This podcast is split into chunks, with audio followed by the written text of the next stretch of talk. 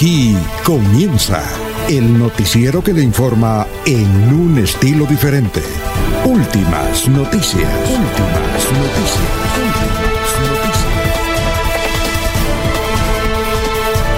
La información analizada por los expertos, sin sesgos, explicada con detalles, sin tanta carreta. Últimas noticias por Radio Melodía y melodíaradio.co. También por Facebook y YouTube Radio Melodía. Director Alfonso Pineda Chaparro.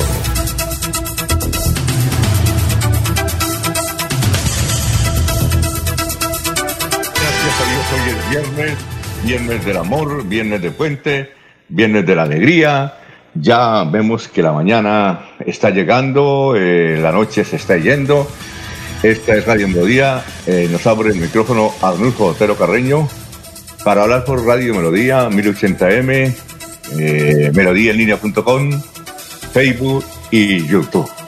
Eh, vamos a desarrollar a las 5.32 minutos las siguientes noticias, cuya emisión irá hasta las 8 de la mañana.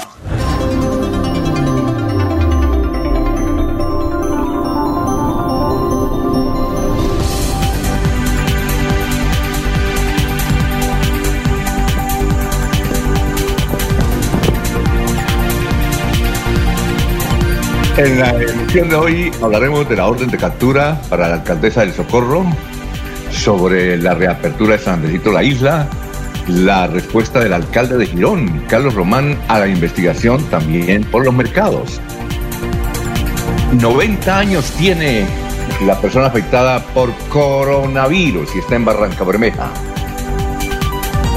Hablaremos de la suspensión que se dio por parte del gobernador de Santander al alcalde de Puerto Parra. La explicación de Gasoriente.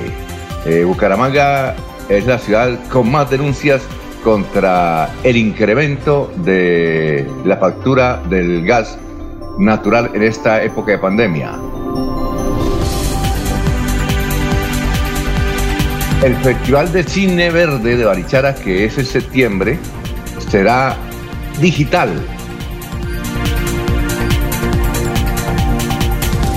hablaremos sobre eh, un incendio de fábrica de colchones en el barrio Gaitán de Bucaramanga.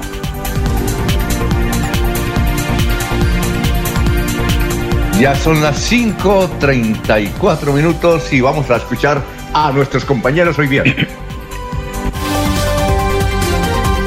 Laurencio Gamba está en Últimas Noticias de Radio Melodía 1080 AM. Hola Laurencio, ¿dónde se encuentra hoy viernes? Alfonso, muy buen día. Hoy en cumplimiento del decreto de aislamiento obligatorio me encuentro en el peaje de Lebrija. Esto Ah, bueno. para saludar a los transportadores, a los campesinos. Mientras tanto, usted y su familia quédese en casa. Los campesinos de sol a sol cultivan la tierra para las cosechas que nutren nuestra alimentación aquí en las ciudades. Alfonso, el alcalde de Málaga pide a la gobernación y entes nacionales más controles para el paso de migrantes venezolanos por García Rovira. Toque de queda para este puente festivo. Solo pueden salir personas autorizadas. No se pueden realizar fiestas ni paseos familiares, dice el gobernador de Santander y sigue la cuarentena. Hoy el ingeniero Gonzalo Peña Ortiz explicará sus estudios sobre el páramo de Santurbán y la gran minería. La alcaldesa del Socorro dice que todo se cumplió conforme a la ley y decreto del COVID para comprar los mercados.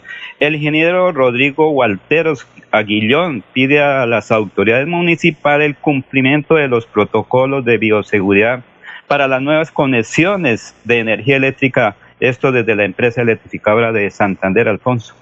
Muy bien, son las 5.35 y ya nos está escribiendo don Jairo Macías, que está pendiente de la transmisión antes de irse a trabajar en su computador. Eh, eh, estamos saludando a don Ramiro Carvajal de Deportivos Carvajal. Eh, tenemos entendido que ayer hubo una reapertura de Santadito La Isla, centro comercial. Un saludo para Aníbal Navas Delgado, gerente general de Radio Taxis Libres, que tiene el teléfono 634-2222. Igualmente para Benjamín Gutiérrez, Juan José Rincón Olma, Lino Mosquera, eh, igualmente para eh, Pablito González, Pedrito Galvis y Peliga. Eh, seguimos con nuestros compañeros, son las 5.36. Julio Enrique Avellaneda está en Últimas Noticias de Radio Melodía 1080 AM. Qué bueno que nos acompaña, doctor Julio. ¿Cómo está? Muy buenos días. Director, muy amable, muy buen día para ustedes, para todos los compañeros en la red y por supuesto para toda, toda la amable audiencia. ¿Y cómo se encuentra? ¿Qué ha habido? No, director, por, fortuna muy bien. Ah, ya. Yo ya me estoy amañando con esto. Yo no quiero que levanten la cuarentena. Yo pues, la, pues la verdad termina uno como adaptándose, ¿no? sí. Y, angustia saber. Yo quiero que levanten la cuarentena. angustia, angustia saber que angustia saber que va terminando la cuarentena, ¿no? Se siente no, como la, que la deben continuar. Se, siente la experiencia de, que vamos a salir a una vida nueva y eso produce eh, de una parte cierta emoción, pero de otra cierto temor, ¿no? No, y además yo ya me estoy encartado como con cuatro telenovelas y las películas de Netflix, entonces yo cómo hago ahí, eso es hacer una crisis, regresar otra vez. como, como dice un expresidente, ciertamente. bueno, doctor Julio, ¿y el santo de hoy? Hoy es el día de Santa Rita de Casia, una religiosa italiana muy querida en Italia. Es una santa muy popular, Alfonso, eh, que casó muy joven con algún personaje allá de su región, pero que, como dicen las suegras, salió un hombre terrible, un hombre con eh, muy violento, un hombre pues con unos sentimientos totalmente despiadados, le proporcionó una vida de mucho sufrimiento y finalmente como producto de todas sus acciones eh, ilícitas este señor fue asesinado. Sus hijos juraron vengar la muerte de su padre. Y aquí Santa Rita ora y le pide al Señor que no los deje cometer ese acto criminal y que ella prefiere que se los lleve, que mueran antes de que sus hijos se conviertan en asesinos. Y efectivamente, no obstante lo inhumana de esta plegaria, de esta oración, el Señor le concedió el deseo y los hijos murieron antes de vengar a su padre. Ella ingresa al convento y tiene una historia un poco curiosa, Alfonso. Eh, la petición de, ingresar a la comunidad religiosa no le fue aceptada, porque pues ella era viuda, y todas esas circunstancias que a veces restringen la entrada a las comunidades religiosas femeninas. Pero es un episodio que tiene una particularidad. Tres santos se le aparecieron a ella conjuntamente. Sí, tres santos, es decir, bajaron del cielo tres importantes personajes del santoral, la alzaron, eh, la llevaron al convento que estaba cerrado con fuertes cadenas y la ingresaron al convento. Y según dicen sus biógrafos, desde entonces permaneció en el convento haciendo vida de penitencia, vida de caridad y dedicada totalmente a la oración. Su cuerpo murió hace 500 años, ya más de 500 años, y según se refiere, está todavía intacto. Las gentes concurren allá a su peregrinación al santuario de Casia. Santa Rita de Casia. Sí, doctor Julio, ¿y la frase de hoy? Las paradojas que, suele tener este tiempo de pandemia, ¿no, Alfonso? Los que tienen dinero no tienen forma de gastarlo. Los que no tienen dinero no tenemos forma de ganarlo. ¿Y esa frase de quién es? No, Alfonso, se construye, se construye ahí por el imaginario popular. Ah, bueno, eh, eh, hágame el favor y me la repite porque la voy a, a retuitear. Los que no tienen, los que tienen dinero no tienen forma de gastarlo. Los que no tenemos dinero no tenemos forma de ganarlo. Muy bien. Bueno, seguimos. Son las 5:40 minutos ya. Ernesto Alvarado está en Últimas Noticias de Radio Melodía 1080 AM. Hola Ernesto, ¿cómo está? Muy buenos días. Alfonso, compañeros y oyentes, buenos días. Es un placer eh, saludarles. El presidente de la República ha manifestado el día inmediatamente anterior que el próximo 26 de mayo va a haber una reunión para mirar cómo se trata el tema de la migración básicamente en el territorio colombiano. Eh, lo que se venía especulando, hoy empieza a ser eh, una realidad.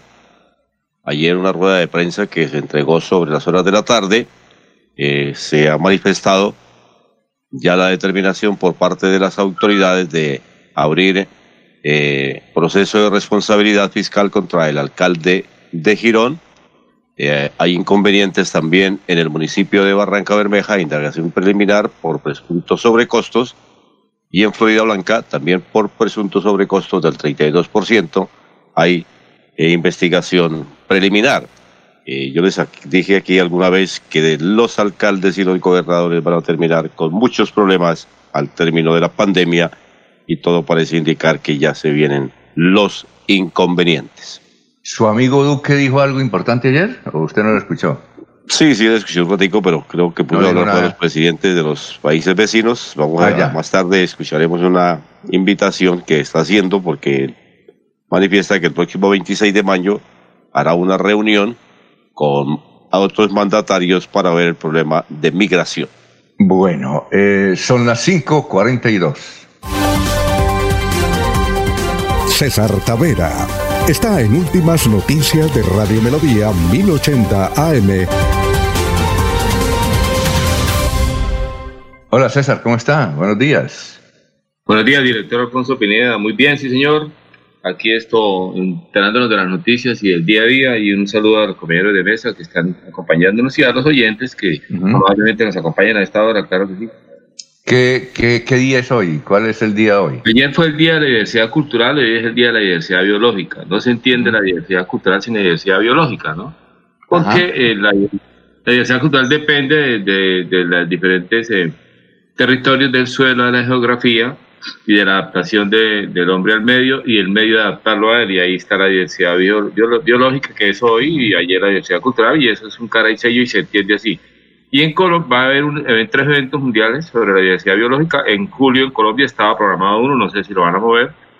Y en agosto está para Estocolmo y en septiembre en USA, que es el ciclo de de conferencias y semanas para el tema de la diversidad biológica. Han entendido que la diversidad biológica, invertir en ella es invertir en la sociedad, en la humanidad, porque más ah, garantiza la vida. Eso fue un día inaugurado desde 1985, formalizado en 1992 y, y esto y propende por la toma de conciencia de la... Porque si seguimos en el eje de consumo, la velocidad del consumo, ahora con este pare del COVID, en 7 en siete, ocho décadas la mitad de las especies irá a desaparecer del planeta, bueno, y todo lo que ustedes saben que viene. Y conviene, digamos, se merece, amerita para mí, y, lo comparto con los oyentes y, el equipo de trabajo que hoy, un día como hoy nació nuestro gran poeta Julio Flores Roa, y, nació en Chiquinquirá, todo el mundo lo sabe, hay un nombre de Julio Flores, en memoria de Julio Flores, y murió en Uciacurí, que fue un político y poeta, y mucho de qué hablar en sus tiempos y todavía se habla de Julio Flores como como personaje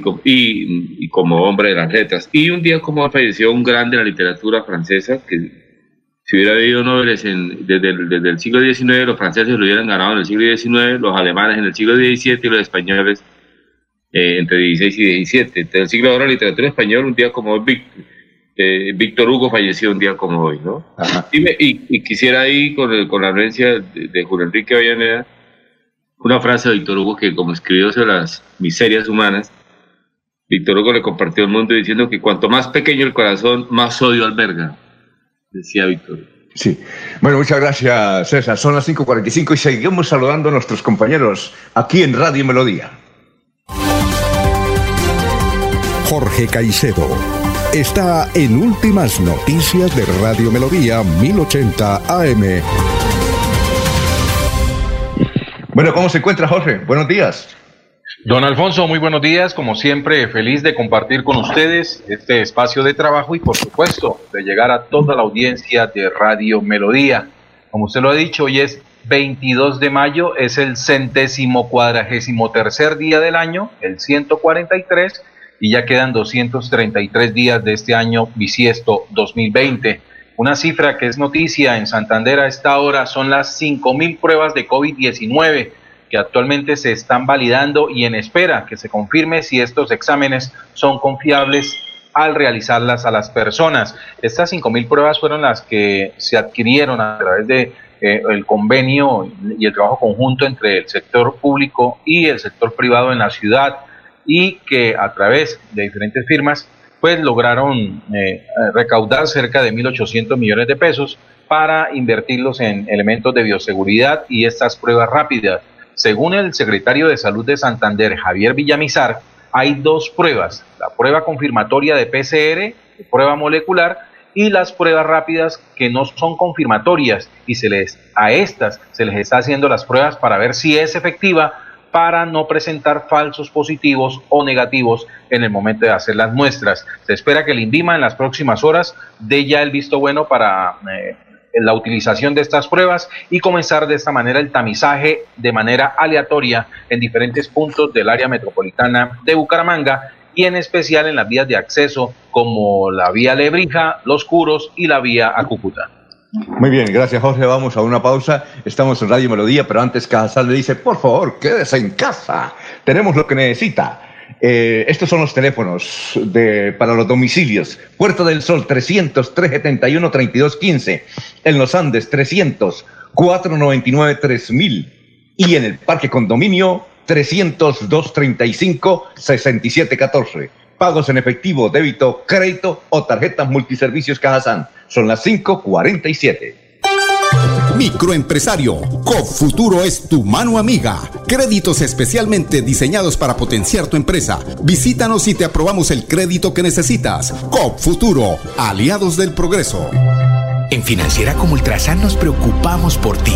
Queremos verte de nuevo y compartir contigo millones de experiencias. Por eso, te invitamos a quedarte en casa. Nosotros ponemos a tu disposición la agencia virtual y la app Financiera como Ultrasan para que realices consultas y transferencias desde tu hogar. la inscrita a Se va la noche y llega Últimas noticias. Últimas noticias empezar el día bien informado y con entusiasmo.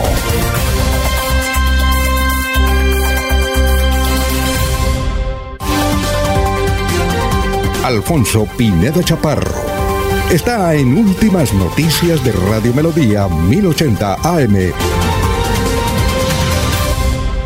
Ya son las 5.48 minutos, eh, vamos con el auditorio. En San Pedro están Orlando de Jesús Aristizábal Torres, Virgilio Blanco Velázquez, Abel Villamizar Flores, Valentín Benavides, Remigio Hernández Flores, José Euclides Tarazona Villamizar. Y en Los Olivos está Edelmira Moreno Ramírez. Bueno, la noticia más importante es la alcaldesa del Socorro. Uno no entiende cómo esta alcaldesa joven, que la tuvimos ahí en cabina cuando era candidata a la alcaldía del Socorro, Claudia Porres, se metió semejante lío. La están investigando. No sé si ya la capturaron. Jorge, ¿usted sabe si ya la capturó la fiscalía? Porque el fiscal dijo, estamos buscando a estos alcaldes. Han capturado dos y faltan ocho. ¿Allá ya la capturaron, Jorge? Eh, no, don Alfonso, no hay mayor información de lo que suceda ahí en, el socorro con respecto a este tema. Eh, se conoció el anuncio del procurador en la jornada de, ayer, cuando se anunció la imputación de cargos a 10 alcaldes del país por los manejos que le han dado a los dineros eh, utilizados para la, confrontar la pandemia de COVID-19. espera que en las próximas horas esto pues mm, se haga una acción, bien sea para localizar a, la alcaldesa, definir eh, su situación jurídica y o bien para que ella pues haga un pronunciamiento con respecto a esto que se anunció en la jornada de ayer. Oiga, Jorge, ¿usted conoce a ese paisa? Eh, eh, ese, un tal de apellido Gómez, que es un veedor el que puso las denuncias, y le dicen el paisa. ¿Usted lo conoce? ¿Usted que vivió en ese No, no, no, Alfonso. Eh, me dicen que es una persona que llegó hace pocos años al, socorro, es de Manizales, su nombre es John Gómez García. Eh, a través de sus redes sociales se identifica como miembro del Centro Democrático, tiene varias fotografías con figuras representativas de, este movimiento político, eh, además de fotografías con el, con el procurador Alejandro Ordóñez, ¿sí? y simpatizante del actual presidente dentro de sus amistades, pues sí, en contactos, pues hay algunas personas reconocidas del socorro y eh, se identifica el mismo como el paisa comunero, es un comerciante que, que, que, llegó así hace unos años al socorro, ha hecho una pues, destacado trabajo ahí como comerciante, se le reconoce su trabajo como líder, como activista político y, fue pues, quien prácticamente hizo la denuncia que hoy tiene a la alcaldesa del Socorro, Claudia Luz Alba Porras, en esta situación que se anunció ayer por parte de las entes de control. Estuvimos buscando a, la alcaldesa, obviamente ya no pasa el teléfono, y ayer no lo conseguimos, el teléfono de él. Sí, allá le escribimos y no, no, no ha respondido. Incluso hace unos pocos minutos nuevamente le hicimos un llamado y no, no ha respondido. Eh, ¿Qué decir, Laurencio? Alfonso, es que ahí tengo voz que dio la alcaldesa antes de ayer sobre cómo logró la contratación de los mercados, todo lo que tiene que ver con esta inquietud. Si quiere, vamos a pues, escucharla, sí, vamos a escucharla. Sí, señor. Vamos a escucharla, porque creo, Jorge, que a ella la acusan de haberle dado el contrato a unos socios de su esposo, de, del esposo, del novio. Sobre costos. Y sobre costos son la adquisición de los mercados. Pues escuchemos pero, pero, Laurencio, primero, eh, el contrato lo hizo a una empresa que tenía relaciones. ¿Ella es casada? ¿El esposo de ella o algo por el estilo? Sí, creo que ella es casada. Pero escuchemos que dice la alcaldesa del Socorro, voz suministrada a últimas noticias. Yo tengo tranquilidad en que cada proceso que se ha adelantado acá ha estado acompañado por los entes de control, acompañamiento que yo misma solicité. No he violado ningún principio ni de publicidad, ningún principio legal. Todo ha estado, todo ha estado pues en concordancia con la ley.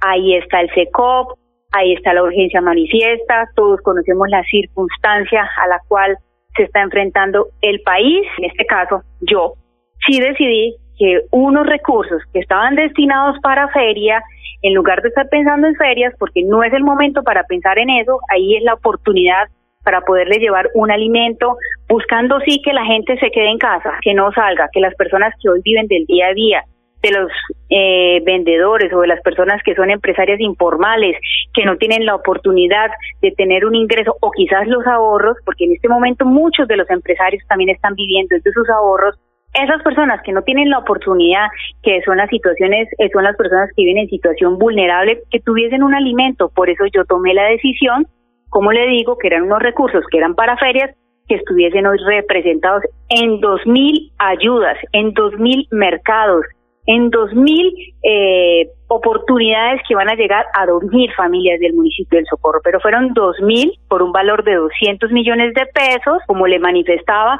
eh, la carga impositiva del municipio del Socorro es de aproximadamente el 35%, no porque yo lo diga, sino porque así lo exige la ley. Tengo muchas denuncias que he hecho yo misma ante la Fiscalía por las injurias y calumnias con las personas que han dado la cara. Con los perfiles falsos, pues desafortunadamente pues no lo puedo hacer porque no me dan la cara. Bien, eh, uno no entiende, uno no entiende cómo, eh, porque a ella la quieren en el socorro. Hay un sector que la quieren, a Claudia, es de familia socorrana. Pero eh, no, no sé si con lo que vaya a decir ofenda a alguien. Esta pregunta va para Jorge y obviamente para ustedes, y para César, y para el doctor Julio y Ernesto. Es un señor que llega hace poco tiempo de, otra parte, que no es del socorro, y arma un lío y mete en la cárcel a una socorrana, mm, ¿eso, ¿eso no les parece como raro? Pues no, no, ¿Ah? porque, al señor, eh, uno que se le reconoce como una persona activa dentro de la comunidad del socorro en su labor de comerciante. Dos, pues eh, obviamente tiene alguna afición política y, hace uso de su derecho como ciudadano para, para participar en, en ella. No, no le veo. Además, eh, don Alfonso, para, un poco más de contexto con respecto a la situación de la alcaldesa del Socorro, ella es llamada a juzgamiento disciplinario por la Procuraduría General de la Nación debido a las presuntas irregularidades en la firma de dos contratos por 325 millones de pesos se investiga, de acuerdo al pronunciamiento hecho por el, el procurador, se investiga un aparente sobrecosto en un primer contrato por 200 millones de pesos para la entrega de mercados a 2.000 familias del municipio. y aparentes irregularidades en un segundo contrato celebrado con la esposa del primer contratista por más de 125 millones de pesos para el apoyo a la atención del adulto mayor vulnerable en la modalidad de centro vida a través de una corporación denominada Rayos de Esperanza, creada 30 días antes de la celebración del contrato, señaló el ente eh, de control No, no, para no. iniciar la apertura del proceso. La pregunta es cómo Alfonso. una... Ella, ella creo que es abogada. Sí, Eh, sí, señor. pero Alfonso, lo que Ahí más que, ¿Cómo, cómo más que preguntar, ¿Ah? Eh, Sí, sí, señor, sí, la pregunta más, más que saber, eh, que indagar por el comerciante que colocó la denuncia, es preguntarle a la alcaldesa cómo hace un contrato con una fundación creada 30 días antes No, por eso. de esa primera ejecución. Y, y, enti- y cómo una abogada comete semejante error, ¿no? Porque entiendo Alfonso. que para las investigaciones eh, el juez dice, oye, a propósito, y usted es abogado. ¿Sí? Eh, Laurencio. Pero Alfonso, recordemos por ejemplo qué ocurrió con el exalcalde Fernando Vargas Mendoza, su eh, equipo jurídico, como se dice vulgarmente, lo echó a botes, cuando el equipo jurídico es el que tiene que revisar el contenido de los contratos. Entonces, no sé hasta dónde en este momento los equipos jurídicos de las alcaldías, porque al fin el alcalde dice, ¿cómo está ese contrato? ¿Va bien? Sí, señor. ¿Cumple con todos los requisitos? Sí, señor alcaldesa, sí, señor alcalde. Entonces, finalmente el alcalde firma, eh, ¿cumple con todos los requisitos? Sí, señor. Sí. Entonces, el equipo jurídico, y lo podrá atestiguar el doctor Julio, es el responsable de la contratación. Ver, Además, doctor Julio. ¿Y cuántos, y, cuán- y cuántos del equipo jurídico del alcalde, del exalcalde Vargas Mendoza tienen problemas en este momento con, lo- con la ley? No, ninguno. es que el que tiene que responder es el eso, alcalde. Es, entonces. es que ver, es eso. entonces- ¿Dónde es el alcalde, Laurencio? Usted lo ha dicho. A ver, doctor Sí, sí, Julio, quiero- su opinión. No, Alfonso, pues la responsabilidad sí es de quien firma el contrato, ¿no? En principio, ahora él podría, eh, digo, la persona que firma el contrato, en este caso el alcalde o la alcaldesa, pues podría, en el momento en que dé las explicaciones, eh, eh, terminar vinculando a algunos de sus asesores o a las personas que participaron de forma más inmediata o directa en la celebración o elaboración de este contrato. La pregunta cuando se formula con un sentido de mayor suspicacia es si se pueden manipular las licitaciones, ¿cómo no se van a poder manipular las contrataciones directas? Eh, César, eh, ¿va a decir algo? Sí, es un poco la, digamos, la sorpresa, no solamente por el, en el entendido y en la buena fe de que efectivamente las, las entes de control y, y la ley, la fiscalía está actuando en, en derecho. ¿no? Está Sí, sí, actuando claro. en, ese, en ese entendido, lo mismo que con el alcalde de, de Puerto Parra es. Sí, eh, que a propósito ya el gobernador lo suspendió, el de Puerto Bueno, Parra. eh, ese es un tema que, bueno, los que lo conocen ahí de la mesa y los, los- los amigos oyentes les pueden ayudar. Pero en, el, pero en el supuesto caso de que eso está, es un, eh, digamos, es un fluido proceso justo y equitativo y tal, y en ley, en derecho y del debido proceso, todo eso que, que por ahí nosotros los legos oímos. Sí, en el caso del alcalde de, de Girón, que se le pide en cuenta. Eh, también en el caso del alcalde de Florida Blanca, que por ahí están cerquita también al ruido. Y en el país hay como 15 mandatarios más que están en entredicho. La pregunta que uno se hace, eh, y, y es como en el, profundizando ahí, lo que plantea Julio Enrique, de que si se manipulan las licitaciones, ¿cómo no las, las contrataciones? Entonces lo que uno dice es, el COVID, ese, el COVID le saca la selfie a la crisis de la, de la humanidad en estos tiempos de un planeta con el fenómeno climático y el cambio climático, pero también le saca la foto al, al ejercicio de lo público de los que hacen política y se exponen a, a ser electos. Entonces uno piensa, el COVID le sacó, a pesar de que sabían de que los ojos estaban encima y toda la cosa y que tenían que tener mesura, de todos modos se arriesgan, se arriesgan con todo y eso a echarle mano al erario y esa es la pregunta que uno se hace. Entonces, ¿qué, qué los frena? ¿Qué moral hay de fondo ahí en esos políticos? O sea, ¿qué hay? señor. La ley ni la crisis, nada los frena, diría uno. Sí. Ah, bueno. Eh, Alfonso. A ver. Alfonso. Laurencio. Sí, Laurencio. Pero mira que en Bucaramanga el exalcalde, entre comillas, denunció al actual alcalde. Dijo, quiero que me dé eh, cuentas claras. No, no, él no lo, él no lo, él no lo, oiga, Alfonso. Laurencio, él no lo denunció, no lo denunció. Cuando usted pasa un documento, eso es público y él le dice, dígame cómo, cómo. En, en- Es- esa es otra cosa. Denuncia y con eso también se debe eh, las entidades de control del Estado colombiano iniciar una indagación o investigación. Pues yo no soy abogado, no conozco los términos legales, pero con esa carta que el señor alcalde, es alcalde Rodolfo Hernández, le colocó al alcalde de Bucaranga, también es una denuncia pública. Él dice, tengo dudas. Y cuando hay duda, es que como yo quiero conocer, porque como ciudadano tengo ese derecho, lo que ocurrió en el Socorro, un ciudadano que vive, no importa cuánto tiempo, pero él dijo, yo estoy aquí en el Socorro y pago impuestos, y parece que hay ciertas dificultades. Él lo dijo públicamente, yo quiero que me respondan los entes de control, y ella misma, la alcaldesa lo dijo, yo misma coloqué esas denuncias ante las entes de control. Bueno, vamos a una pausita, son las 6 de la mañana, un minuto. Aquí Bucaramanga, la bella capital de Santander.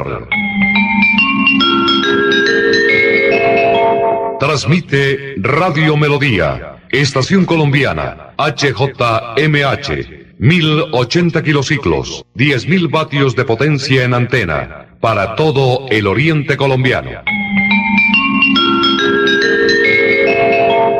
Cadena Melodía, la radio líder de Colombia. Un especial saludo a los habitantes de Bucaramanga y Santander. Les habla el doctor Javier Aristizábal. He investigado las plantas medicinales colombianas por 20 años. He creado la terapéutica natural al altel para tratar las principales enfermedades de los colombianos. Estoy con ustedes de 10 y 30 a 11 de la mañana por esta emisora. Estoy seguro que lograré cosas interesantes en la salud de todos ustedes.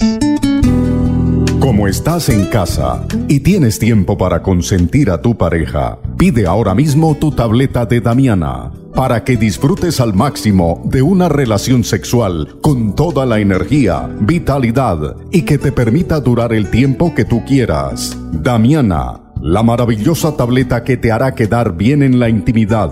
Pídela a domicilio en Bioalterna 643-6636, 643-6636 o al celular 321-441-6668, 321-441-6668. Bioalterna, calle 55-3117, Barrio Antiguo Campestre, Bucaramanga.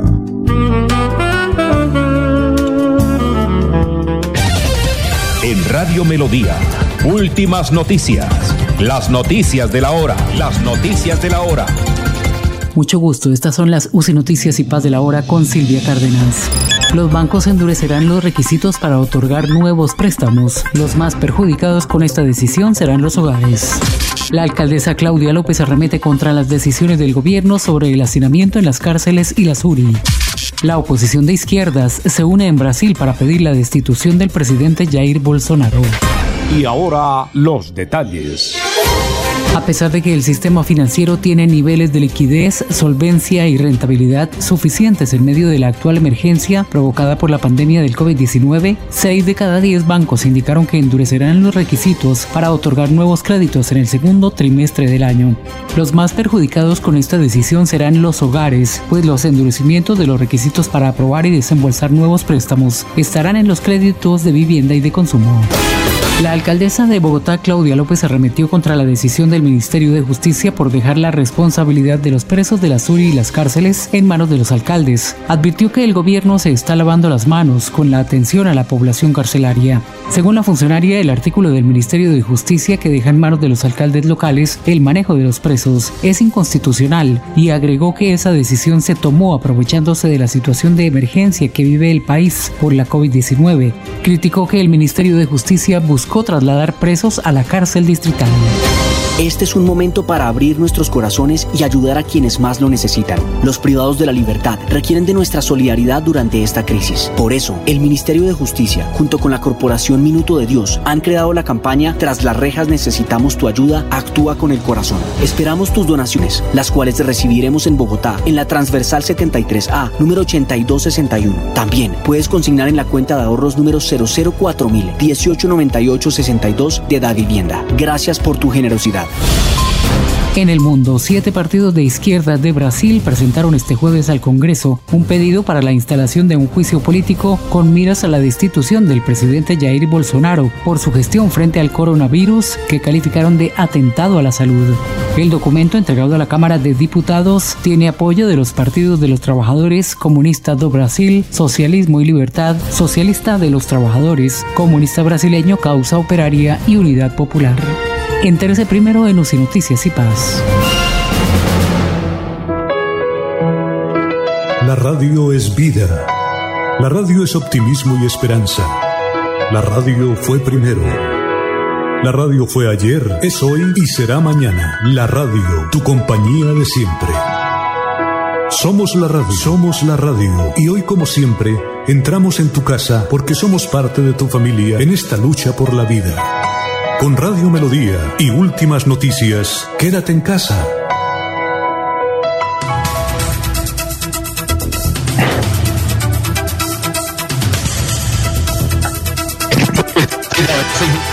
Noticias con Ernesto. Estamos en Radio Melodía. Estamos allá, saludando a Juan Martínez, que nos escucha a esta hora en San Gil.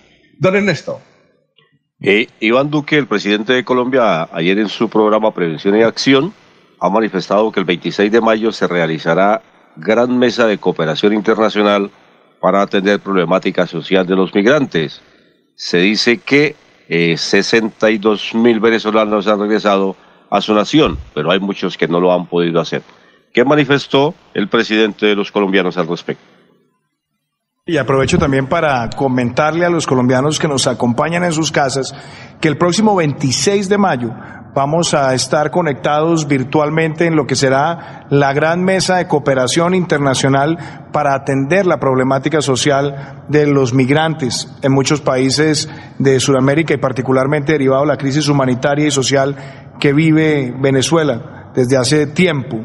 Y justamente ahí hay una articulación de donde va a estar los Estados Unidos, Canadá, la Unión Europea, y esto va a servir para movilizar recursos que nos permitan también a los países que hemos llegado, sufrido de alguna manera los, los estragos de esa crisis humanitaria en la frontera para tener también recursos adicionales y atender a ese sector de la población.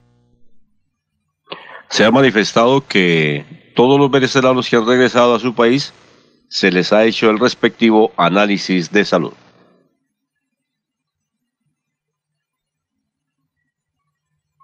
¿Aló? Señores. Sí, es que creo que hay algunas dificultades con torno a Alfonso. Bueno, que está hablando. Sí, se- Jorge. Ah, bueno. Ahora sí, con noticias, ya. por otra Doctor. Julio. Doctor Sí, Julio. Alfonso. Sí, bueno, doctor Julio, son las seis y ocho minutos. Es que resulta que, mm, mire, el titular que trae hoy el diario El Tiempo, mm, relacionado con Andrés Felipe Arias.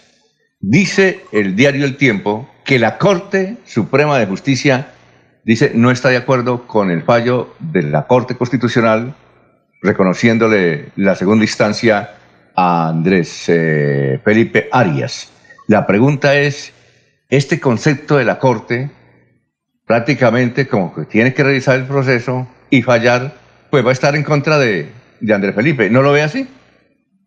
A ver, Alfonso, hay, hay varios factores que, que creo que hay que tener en cuenta en la decisión de, de la Corte Constitucional en el día de ayer. ¿no? En primer lugar, me llama la atención, Alfonso, que cuando se inicia eh, la sesión virtual de la Corte para tomar la decisión, eh, en principio los cálculos y las cuentas estaban hechas de siete votos a favor de conceder la tutela y dos votos adversos. Finalmente la votación fue 5-4, es decir, terminó siendo apretada. Luego la, la- la discusión, la discusión eh, pareciera pues que, que, que- que la votación finalmente que, que deja un poco en, en, digamos, en estado de debilidad el fallo, ¿no? Una mayoría apenas con el voto necesario para, para ganar. Segundo, como lo dijimos y lo ratificó la Corte Constitucional en el día de ayer, pues esto no indica un proceso de absolución ni ninguna circunstancia.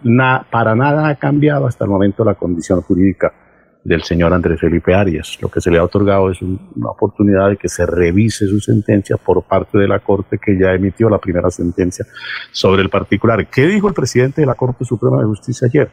El fallo de la Corte Constitucional cambia toda una línea o una tradición eh, digamos, jurisprudencial que venía ejerciendo la Corte Suprema, la, la, Corte Suprema de Justicia. Obviamente a ellos no les agrada que por virtud de una tutela tenga que variarse una decisión jurisprudencial.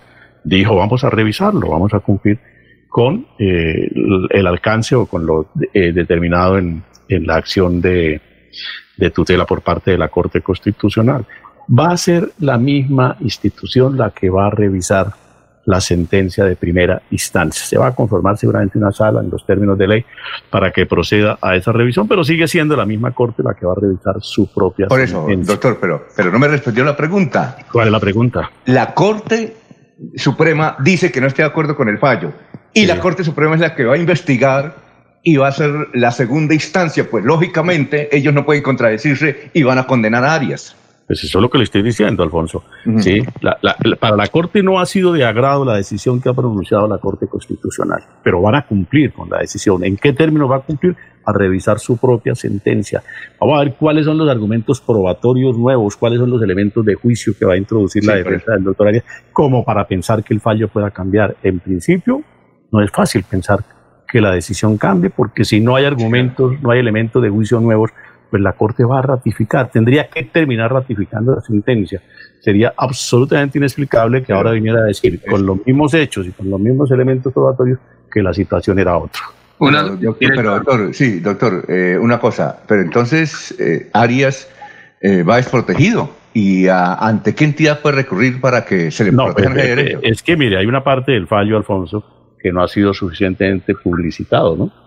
Es que cuando se presentó el recurso de tutela, los apoderados o el apoderado del doctor Arias le pidió a la Corte que determinara que una corporación o una entidad, un cuerpo judicial, un tribunal, que no sé de, dónde lo saca, que se constituya un nuevo tribunal para que sea ese cuerpo el que revise la sentencia del doctor Arias, porque no creen en la Corte Suprema de Justicia. Sí, no creen en la Corte Suprema de Justicia y saben lo difícil que es que la Corte cambie su posición inicial. Por eso ellos en la tutela le pidieron a la Corte que declarara eso. ¿Qué dijo la Corte ayer? Dijo, eso es absolutamente imposible, eso es un exabrupto, eso es crear por sentencia judicial un nuevo cuerpo judicial y eso no está dentro de nuestras potestades. Por eso le corresponde a la Corte nuevamente entrar a juzgar ese, ese proceso. César. No, iba a decir que, que, digamos, el pulso, el pulso político del Centro Democrático y el, y el presidente, porque hay que decirlo, es un pulso político de, que da un triunfo pírrico. Cuando digo pírrico me refiero a que es demasiado esfuerzo, un exceso de fuerza para un logro tan, tan, tan corto tan, o tan poco relevante, ¿no? Porque, digamos, si bien se pone en crisis eh, casi el orden jurídico, Julio Enrique, si bien se pone en crisis, se pone en duda, etc., y, y pero de todos modos, eh, Andrés Felipe sale tan, sale tan gastado o, o, tan desgastado, perdón, del tema que, que ah, puede ser que, la, que la, segunda instancia, digamos, lo, saque de la, de la cárcel.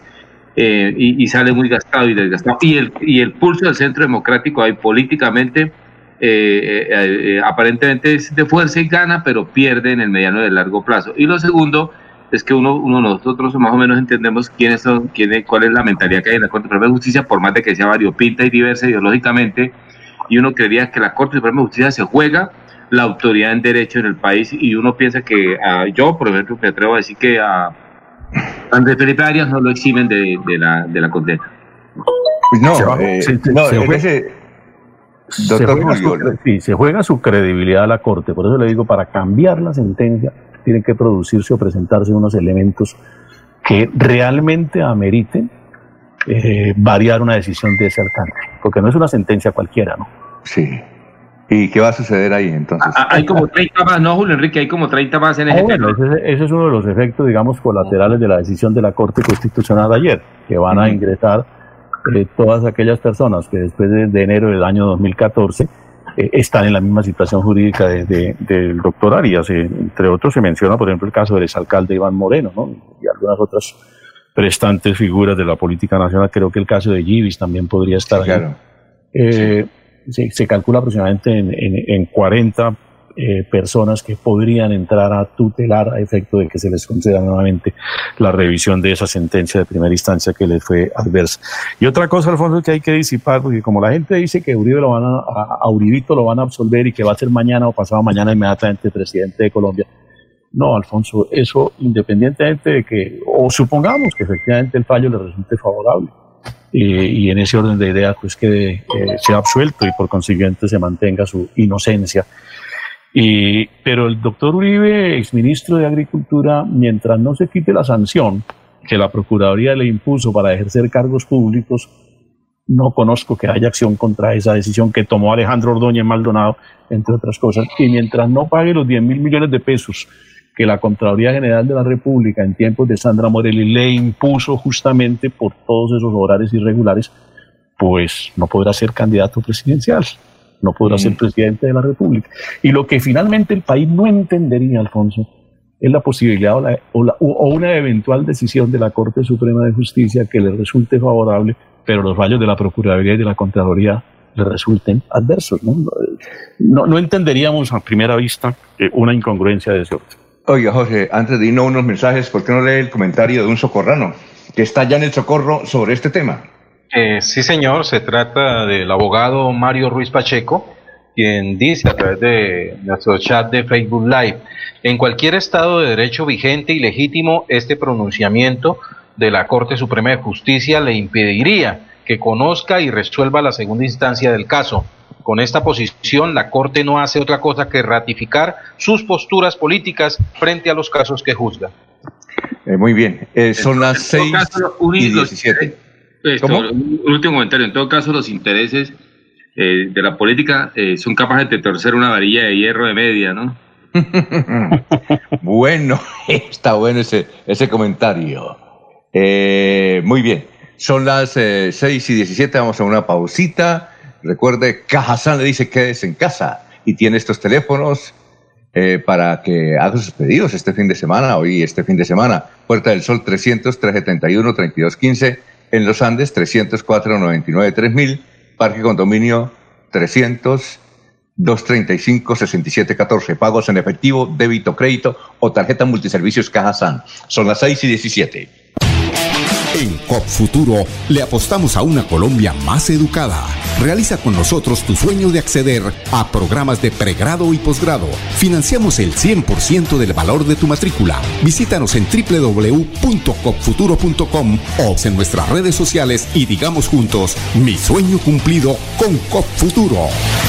Nuestra pasión nos impulsa a velar por los sueños y un mejor vivir progreso, el ahorro y dar crédito a nuestro país. Nuestra pasión es mejorar su vida en financiera como Ultrasan. Vigila Supersolidaria, inscrita a Fogacop.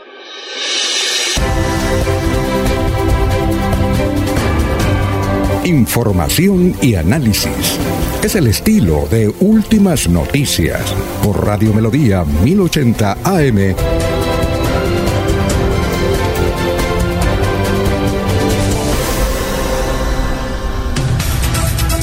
Ya son las 6 y 18. A ver, Laurencio, usted tiene un invitado que es el doctor Gonzalo Peña Ortiz. ¿Por qué lo invitó? Alfonso, porque recuerde que ayer les dije, voy a invitar a un experto, un estudioso, una persona, entre comillas, científico frente al páramo de Santurbán, el agua y la gran minería. Precisamente ya está entonces en comunicación con Radio Melodía, últimas noticias, este ingeniero egresado de la UIS. Doctor, ¿cuál es, y eso, y es un ambientalista muy importante, ¿no? Sí, señor. Sí, eh, a ver, siga, Laurencio. Sí, la, pregunta inicial, ¿qué sabe usted sobre Santurbán, el agua y la gran minería en sus estudios hechos? Pero, pero, y buen día. Eh, sí, perdóneme, eh, yo, yo, le agregaría lo siguiente. ¿Qué opina, ¿Qué opina, doctor Gonzalo Peña, sobre la columna de el rector de la Universidad Autónoma, Alberto Montoya, mejor alcalde de Colombia en 1986, cuando se inició ese proceso electoral de elegir alcaldes y no nombrarlos, que dice que, ¿por qué no escuchamos a Minesa? Que trae buenos recursos para el departamento de Santander, que es hora de aprovecharlo, con, desde luego, atendiendo todas las recomendaciones para no perjudicar el medio ambiente. ¿Cuál es su posición, doctor? Eh, bueno, muy buenos días a todos. Mm, el asunto es el siguiente. Eh, las manifestaciones del muy respetable doctor Alberto Montoya Puyana eh, están basadas fundamentalmente en lo que dice eh, Minesa. O sea, las palabras de él no son las palabras de un estudio eh, serio y ponderado de un ente independiente, sino él simplemente pone en boca, eh, es decir, a través de su boca pone en conocimiento de la ciudadanía lo que Minesa dice. Entonces, por ejemplo, ellos dicen que van a hacer un pago de impuestos y regalías del orden de 2.500 millones de dólares en 21 años de operación. Pero resulta que para determinar eh, las reservas estimadas o probadas, eso se acude en muchos casos a, a una bola de cristal. ¿Por qué razón? Porque las empresas mineras y los gremios anticipan esas cifras en los estudios de impacto ambiental, en las, las páginas web, en los reportajes, en los comunicados a los gobiernos, expertos, empresarios, cámaras de comercio, y se empiezan a hacer como ciertas esas eh, informaciones. Como para dar un ejemplo concreto, cuando el proyecto Cusiana, el proyecto le fue vendido al gobierno nacional sobre la base de que se iban a sacar dos mil millones de barriles. La realidad fue que de esos dos mil millones de barriles solamente se sacó la mitad. Y para poder acceder al proyecto, con base en esa gran cantidad de dinero que había, pues sencillamente se les dieron una serie de exenciones tributarias que a la fecha y están consignadas en la Diana ascienden a más de 260. Entonces, concretamente, del pago de impuesto que les correspondería el 33%, terminan pagando el 7,5%. Y yo, le, y yo pregunto, si fuera cierto tantos ríos de leche y miel, ¿cómo es que las comunidades del Guajira, de la Guajira, el Cesar, Córdoba, Chocó, el nordeste antioqueño, ellos deberían vivir como suizos, con una renta anual de aproximadamente 50, 60 mil dólares. Pero la verdad es que no hay sino hambre y miseria. Concretamente en La Guajira, todos las, los ríos, las quebradas se están acabando. Usted va de Aguachica hacia adelante y no más ahí en la Loma, en el Descanso, en la Drummond, en todos esos sitios no se encuentra sino que las comunidades están desapareciendo. Y detrás de una, de una hilera de árboles que están sembrando, detrás de eso está toda la miseria y la gente la están, están eh, corriendo. Ahora bien, eh, no se puede decir, no se puede decir cuánto es realmente lo que se va a sacar, sino cuando se saque la última palada de tierra y se saque el último gramo de oro. Entonces es, es absolutamente especulativo decir qué se va a obtener y si a eso le sumamos nosotros un hecho desafortunado, muy desafortunado, como es el de que todo ese mineral de, de oro concentrado, entiéndese por concentrado aquella parte del mineral que no se ha podido terminar de beneficiar y que se, se lleva para hacerle un proceso metalúrgico que no se va a hacer en Colombia. Pregunto, es factible pensar por un solo instante qué cantidad real de oro, de cobre y de gran cantidad de elementos, porque en estudios hechos en la zona por la compañía Greystar, según un estudio que me llegó, hay aproximadamente 52 elementos de la tabla periódica, eso quiere decir aproximadamente la mitad de todos los elementos que están eh, conocidos están presentes allí. Entonces, eh, es decir, ¿quién va a controlar y en qué país van a hacer el proceso de beneficio de ese oro para saber exactamente cuánta es la cantidad que salió? Entonces, estamos ante una situación prácticamente absurda. Nos van a pagar unas regalías que, entre otras cosas, son el equivalente del 3%. Eso está establecido para para el oro, el 3%. De cada 100 dólares que salgan en oro, el Estado colombiano solamente percibe 3. Pero nosotros no sabremos nunca realmente si la cantidad de oro, cobre y los demás elementos que salieron de allí efectivamente eh, son los que nos dicen a nosotros. O sea, es, es, un, es un acto de, llamémoslo así, de buena fe. Ahora, miremos, por ejemplo, eh, esto es lo que se llaman los, los commodities. Ahora mire, mire, por ejemplo, las expresiones que ha utilizado el presidente de Santiago Ángel Urdinola. Él dice que se trata de manipular toda la información para que en Bogotá crean que todo está bien. Así el páramo de Santurbán se está incendiando. Imagínense lo que puede decir sobre reservas, impuestos y regalías. Ese es el personaje que alimenta la información que nos presenta el doctor Montilla Puyana. Ahora bien. Doctor, doctor Gonzalo. Sí, señor. Doctor Gonzalo, son muchos los comentarios que este tema provoca, porque es muy sensible. La mayoría, le cuento, son a su favor, pero hay uno que no es a, su favor. Es de, Le voy a dar el nombre de quien lo envía. Se llama Lino Mosquera. Dice, pregúntale a Gonzalo Peña cuántas actividades u obras en favor del medio ambiente han hecho en Bucaramanga o Sotonorte como ambientalista que tanto la defienden o limpiezas a fuentes hídricas, mientras Minesas sí está eh, cumpliendo una labor social y está dando platica allá a los campesinos de Sotonorte. Sí, está muy bien. Eh, yo sé quién es el señor Mosquera, es un representante de unas comunidades que habla muy bien de Minesa. Pero entonces la pregunta se la devuelvo yo. Nosotros, eh, yo soy profesor universitario hace más de 20 años.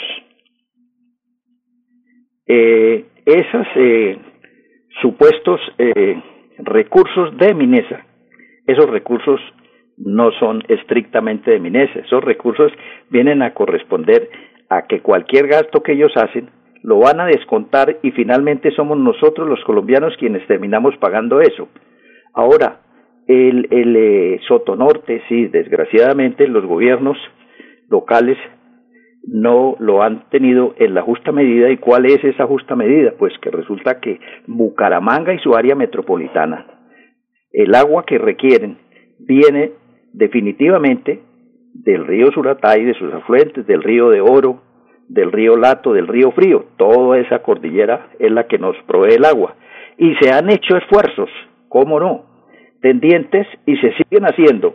Para que el plan de desarrollo de Bucaramanga, por ejemplo, se incluya un pago por gasto ambiental extraordinario, llamémoslo así, porque actualmente la, la normativa que hay sobre el pago del, sobre el uso de cada metro cúbico de agua es una cosa ridícula, por ahí 20 o 30 centavos.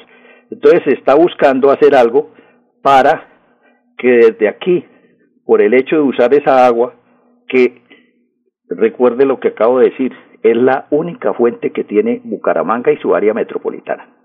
Y en el momento de que de que se con, de que se dañe, como le voy a le puedo explicar en un momentico cómo es que se va a dañar y que no es cierto de que no se va a contaminar eh, el agua, pues sencillamente eh, no vamos a poder hacer nada. Entonces, con esos recursos se le puede ayudar, porque en esencia, ¿quién es el responsable de que la provincia de Soto, y no solo la provincia de Soto, la provincia de García Rovira, yo he tenido la oportunidad, porque mi actividad principal es la de hacer plantas de tratamiento de agua potable. Llevo 42 años y le he colocado plantas de agua potable a, a más del 50% de todas las cabeceras municipales del departamento y del norte de Santander.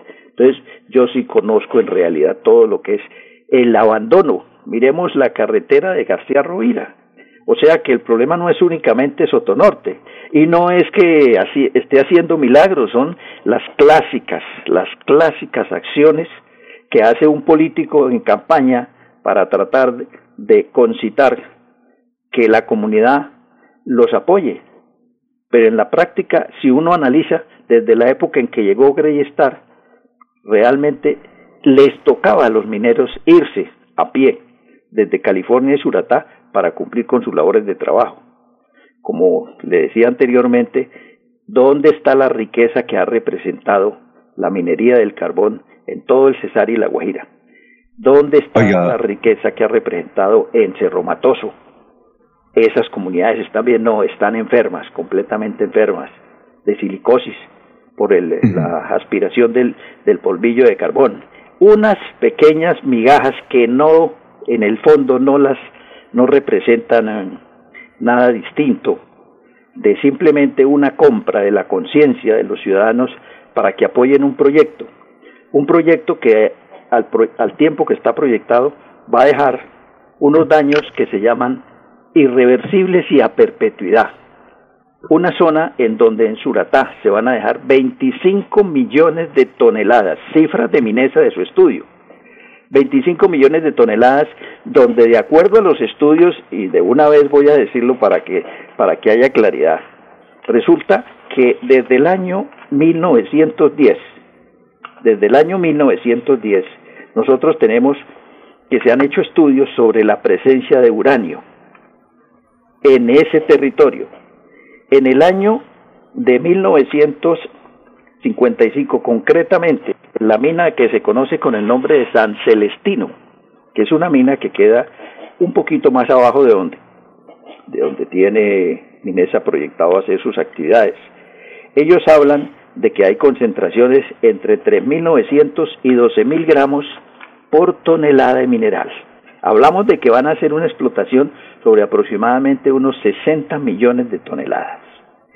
Rodríguez Triana, Hernando, en octubre de 1980 en el, en el Congreso que se presentó en Chihuahua, México, ante la Organización Latinoamericana de Energía, dijo que en California se encontraba uranio en concentraciones entre 500 gramos y 20 mil gramos. Posteriormente, el estudio elaborado por Calixto Ortega Moreno, geólogo de la Universidad Nacional en los años 83 y cu- 84, especifica que hay concentraciones de uranio entre 500 y 2000 gramos por tonelada. Y el El Servicio. Geolo- Geológico Colombiano, en el año de 2016, habla de que hay un promedio, 2016, diciembre, de 7.470 gramos por tonelada. ¿Qué quiere Doctor decir Gonzalo. eso? Sí. Doctor Gonzalo, eh, eh, escúcheme, es apasionante que nos gustaría hacer un, un- un debate con representantes de Minesa, defensores de Minesa y también ustedes, defensores del páramo de Santurbán. Pero antes de irnos, eh, César Tavera, que es un, usted lo debe conocer, sociólogo, egresado de la UIS, que está en contra del proyecto de Minesa, quiere un comentario y hacerle una pregunta como para cerrar el tema, porque no tenemos mucho tiempo. Este es un noticiero que tiene que dar muchas noticias, pero el tema es apasionante y más con usted, que es un hombre eh, que tiene mucho goodwill en el departamento de Santander en la defensa del medio ambiente. A ver, eh, César. Con muy buenos días para el doctor Gonzalo Peña y, digamos, conociendo su postura en el tema. Creo que usted, Gonzalo Peña, doctor Gonzalo Peña, es de California, me parece, ahora su merced lo aclarará. Me parece que es de esa zona, usted incluso raizal de allá, creo, pero tengo, tengo ese dato, pero no, usted lo precisará. Lo segundo es que esto es que el problema de Santurbán viene del nombre, es de Santurbán para los, del- para los que tienen turbante, de Santurbán a Santurbante, o sea, es que está ligado a una decisión casi del destino fatal ese territorio santanderiano, ese es lo, que yo tenía de opinión. Lo segundo, usted no, usted no, a usted no le parece, doctor Gonzalo, que la- el solo debate, y lo digo con, con toda anuencia suya, director, el solo de H, darle voz a Minese, darle voz a los árabes en Colombia, eso ya es absurdo, parece kafkiano, doctor Gonzalo Peña. O sea, las riquezas de Santander y, y el oro le pertenece a los santanderianos y al país de América Latina y se lo van a llevar los árabes. Y, lo, y, lo- y en, ese, y en ese contexto lo que quería, eh, digamos, hacer a la pregunta es que esa, esa posición kafkiana, universidad con dos y con tres ingenierías y entonces no pasa nada, ¿cómo es posible? Porque es que no podemos convivir con el error. Aquí así, sí, se ha descuidado la zona porque no se han hecho eh, eh, obras y como Minesa llega y pinta las escuelas y hace una, una, un, un tema de alcantarillado, entonces ya Minesa se puede llevar el oro. ¿A usted no le parece absurdo el solo hecho de plantear el debate? Cuando es le una pido- de la soberanía nacional, eh, doctor Gonzalo Peña. Sí, doctor Gonzalo Peña, le pido eh, ojalá una respuesta cortica. Gracias. Adelante, doctor Gonzalo. Sí, digamos que desafortunadamente la política de Minesa, porque es que realmente a Minesa, ¿quién la representa en Colombia? A Minesa en Colombia la representan colombianos. Y ya les eh, acabé de comentar cuál es la opinión de Santiago Ángel Urdinola, el presidente de, el presidente de Minesa. Mientras en Bogotá estén tranquilos, así California se reviente. Nosotros no tenemos problema. Eso lo dijo él eh, textualmente. Entonces, eh, en ese orden de ideas, eh, eh, esas migajas, porque no son más que migajas, no representan sino la desafortunada cultura nuestra. Ahí están todos los eh, escenarios, Aida Merlano, eh, la ñeñe política, en fin, cualquier cantidad de cosas que evidencian que a la gente la están comprando lamentablemente. Entonces, sencillamente, eso de por sí ya está significando que hay una corrupción completa de nuestras costumbres políticas y necesariamente eso, eso tiene que cambiar.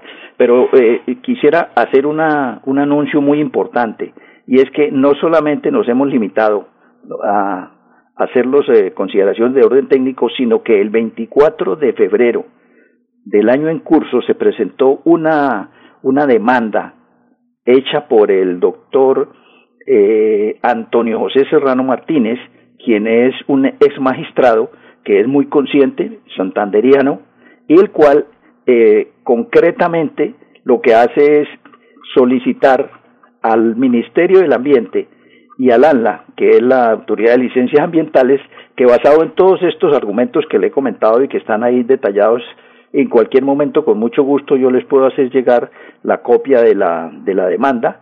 Se solicita que en forma inmediata y aplicando el principio de precaución por los grandísimos riesgos que puede representar los 24 millones de toneladas de desechos eh, de materiales radioactivos en la zona de Suratá, está solicitando eh, que se suspende en forma inmediata.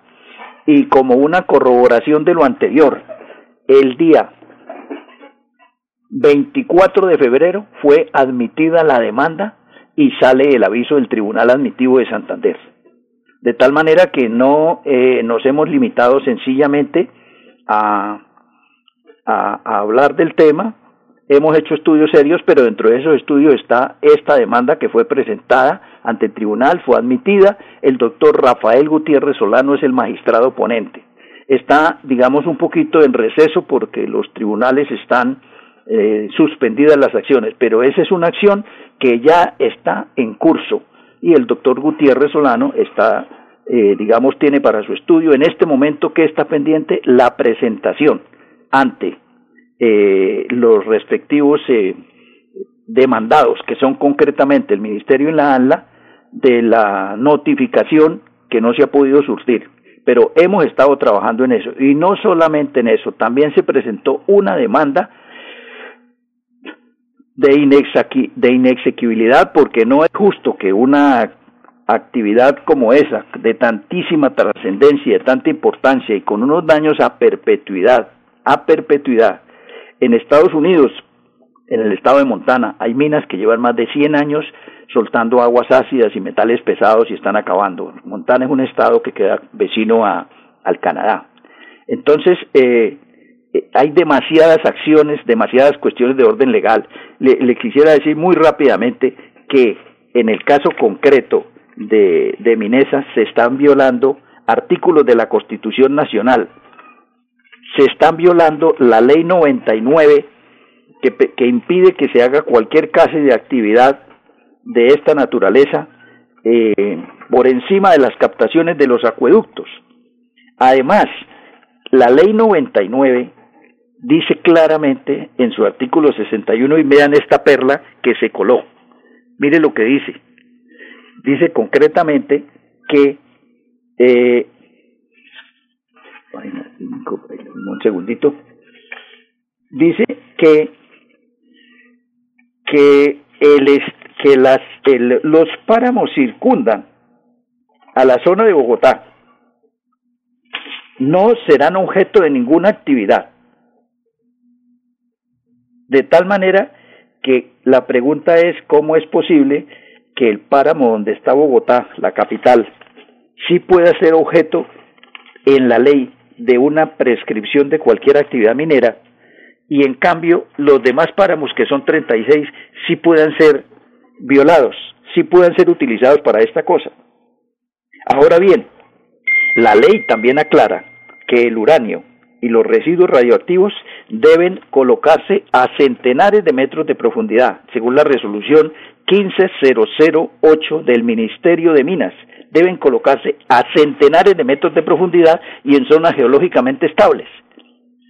Y resulta que estos señores solamente encuentran 30 gramos cuando hay hasta 20 mil gramos de uranio por tonelada de acuerdo a los estudios que el mismo Estado ha hecho. Entonces, ¿cómo se puede entender esa contradicción que la ANLA y que el Ministerio de Minas, que saben porque ellos son los que han hecho estudio, el último fue en diciembre de 2016, que O sea que definitivamente, eh, es decir, es a todas luces, desde el punto de vista del derecho, de la razón y de cualquier otra consideración, es un verdadero exabrupto pretender hacer este tipo de acciones en un páramo que es vital para la vida. ¿Qué va a hacer Bavaria? ¿Qué va a hacer Bavaria? Y me pregunto yo si ellos toman el agua del río Suratá porque la consideran que es excelente para su cerveza. ¿Qué van a hacer los avicultores, los ganaderos, todos los...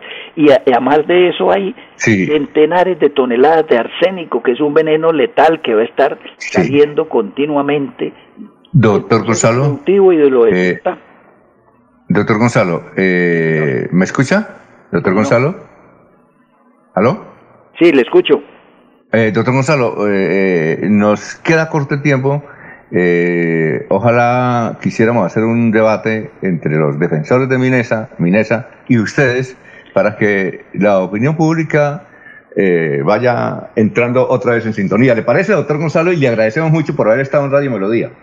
Le, le comento, ya se ha hecho. Cuando estaba el, el, doctor Montoya, sobrino del doctor Alberto, de gerente ambiental de Minesa, en dos oportunidades tuvimos la ocasión de controvertir sus puntos de vista. Ya la tercera oportunidad ah, ya no quiso asistir, o sea, con nosotros no hay problema, nosotros nos asiste ah, razón. Ah, bueno, doctor Gonzalo, muchas gracias eh, al ambientalista Gonzalo Peña por haber estado aquí en Radio Melodía, son las 6 y 41.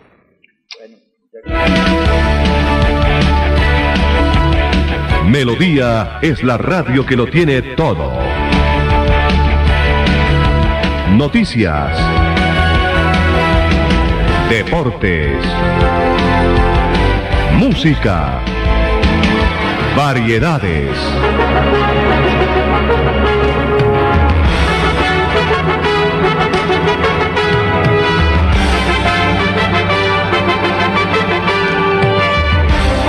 Melodía La Grande.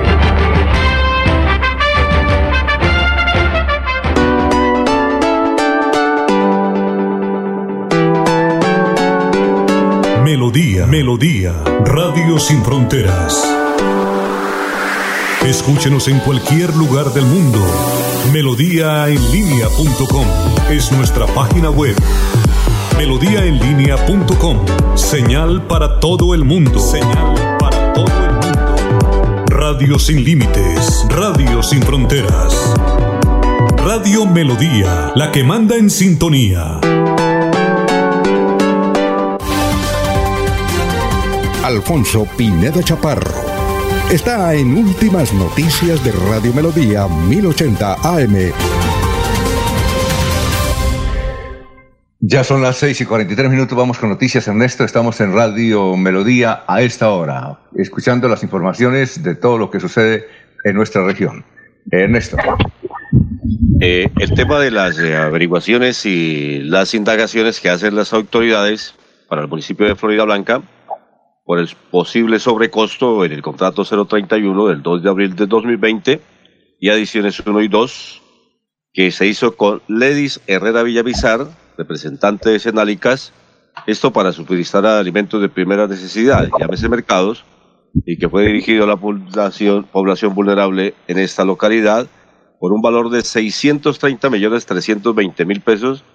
El valor final fue de 2.190 millones 592.272 pesos, está en la gerencia departamental colegiada de la Contraloría General de la República que adelanta la indagación preliminar y que se encuentra en su etapa probatoria. Por ahora están mirando qué pasó con este contrato y tomarán eh, las medidas respectivas por parte de las autoridades. Muy bien. Eh, 6 y 44, Jorge. Don Alfonso, el Cuerpo Técnico de Investigación allanó el jueves anterior las oficinas de la Secretaría de Hacienda del municipio de Mogotes. Varias fuentes confirmaron que se llevaron documentación relacionada con un contrato que firmó el exalcalde Dorian Joanny Rodríguez Avellaneda. Se trata del proceso contractual por 102 millones de pesos que firmó en los últimos días de su administración para el mantenimiento y reparación de la maquinaria pesada y de los vehículos del municipio y suministro de repuestos.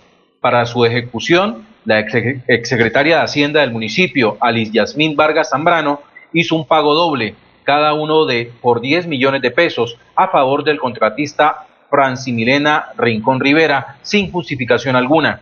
Cuando asumió el, mandato el alcalde actual, el Rueda, encontró que el objeto de este contrato no se había ejecutado ya que la maquinaria pesada estaba inservible. Estos hechos motivaron una denuncia penal por parte de la veedora Verónica Antonella Torres Pinzón, cuya investigación inició la Fiscalía Tercera Seccional de la Administración Pública de Bucaramanga. Bueno, gracias. Vamos a una pausita ya y luego estaremos con Miami. Son las 6 y 45. Estamos en Radio Melodía. ¿Eres emprendedor? Deja que tu creatividad fluya y haz la realidad con COP Futuro. Aquí apalancamos tu sueño de emprender. Visítanos, te ofrecemos la mejor tasa del mercado con un crédito preaprobado. COP Futuro, impulsamos el crecimiento de tu proyecto de vida.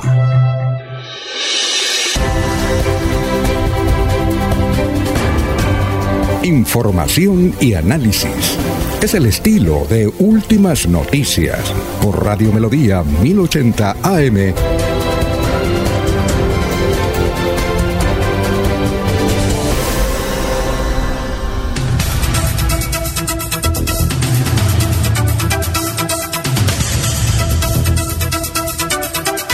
Bueno, son las 6 y 46, 6 y 46. Nos vamos para Miami. Aquí el sol está a punto de salir, ya está tocando las puertas. Eh, nos vamos para Miami a ver qué noticias hay a nivel internacional. Florentino, buenos días. Hola, ¿qué tal? Buenos días. Esta es la vuelta al mundo en 120 segundos. Le saluda Florentino Mesa.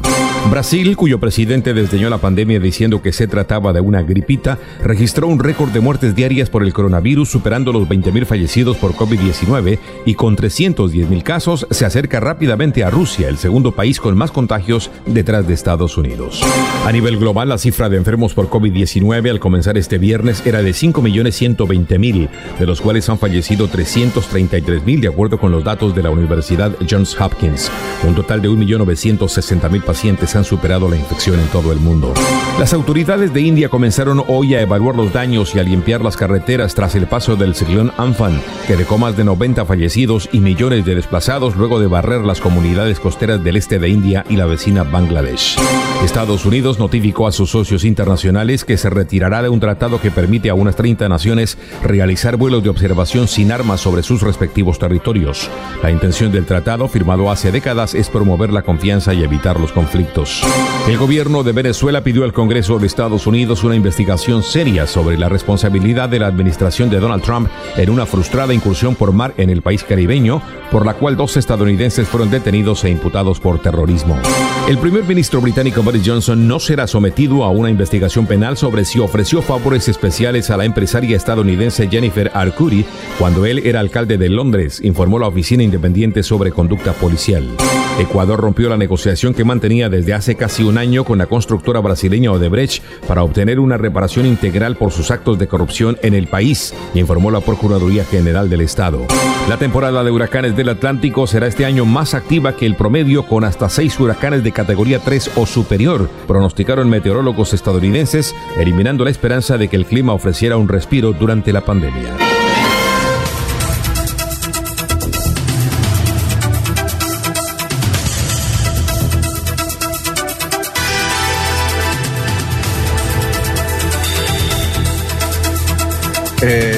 Son las 6 y 49. Laurencio, lo escuchamos.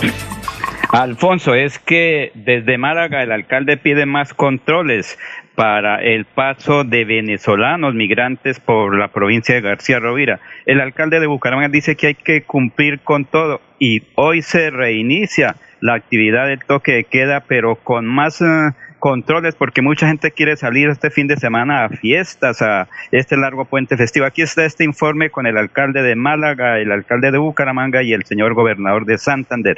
De manera permanente, desde que se inició prácticamente el confinamiento nacional, han venido pasando decenas de buses eh, por Málaga en el sentido Bogotá, Cúcuta, y, eh, pasan en caravanas y eso nos pone en altísimo riesgo. Sigue la gente caminando y pasando por grupos eh, bastante nutridos de caminantes, 40 al día. En caso de nuestros pueblos tienen que pasar por el centro de ellos eh, a pie, porque pues el riesgo es inminente. Cualquier persona de ellos venga eh, infestado y, y, pues quede el contagio en el pueblo. Estamos reuniendo con los demás alcaldes de la provincia acá en Málaga de manera unánime lograr el apoyo y el respaldo del señor gobernador de Santander, de la Unidad Nacional de Gestión de Riesgo, de la de Migración Colombia, poner puestos de control 24 horas, 7 días a la semana, coordinar con los eh, organismos nacionales e internacionales, poder controlar el paso de los venezolanos, dejarlo, intentar controlarlo respecto al COVID-19. La acción fue establecido en un periodo de seis meses, iniciando en marzo y terminando en el mes de agosto, con tres ejes fundamentales: salud, bienestar social y recuperación económica. Lo que sigue de manera articulada con los gremios, con el gobierno departamental y el gobierno nacional.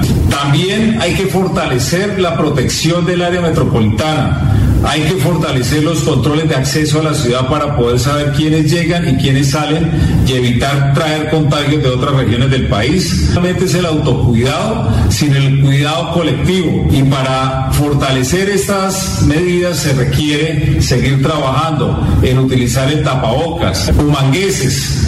Nosotros demostraremos nuevamente nuestra berraquera y seremos capaces de ganar esta batalla al coronavirus. Hemos decretado en nuestro departamento de Santander mantener el toque de queda hasta el 31 de mayo, de lunes a viernes, de 8 de la noche hasta las 5 de la mañana. El cierre de fronteras irá hasta el 30 de junio en todo nuestro territorio. A partir del primero de junio estudiaremos con los señores alcaldes qué sectores se podrán reabrir. La salud y el cuidado está en sus manos. Mayores controles al ingreso de nuestro departamento para que las normas de bioseguridad se cumplan a cabalidad porque vamos a evitar que hayan más contagios de COVID en nuestro departamento de Santander. Queremos informarle que hoy eh, ya comienza la medida del toque de queda obligatorio desde las 8 de la noche hasta el martes a las 4 de la mañana.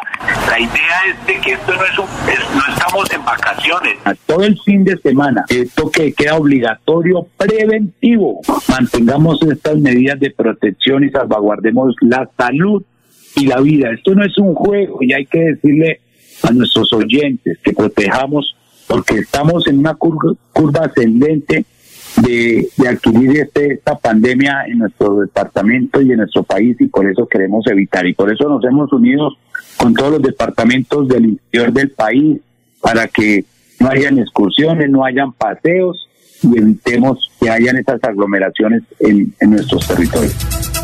Muy bien, son las 6 y 52 minutos. Estábamos hablando con el gobernador y el alcalde del municipio de Málaga. Es que tenemos en la línea a un compañero de trabajo, a un ex compañero de trabajo en Radio Melodía, Carlos Andrés Barajas, ahora es concejal de Bucaramanga. Carlos Andrés, ¿cómo está? Tenga usted muy buenos días.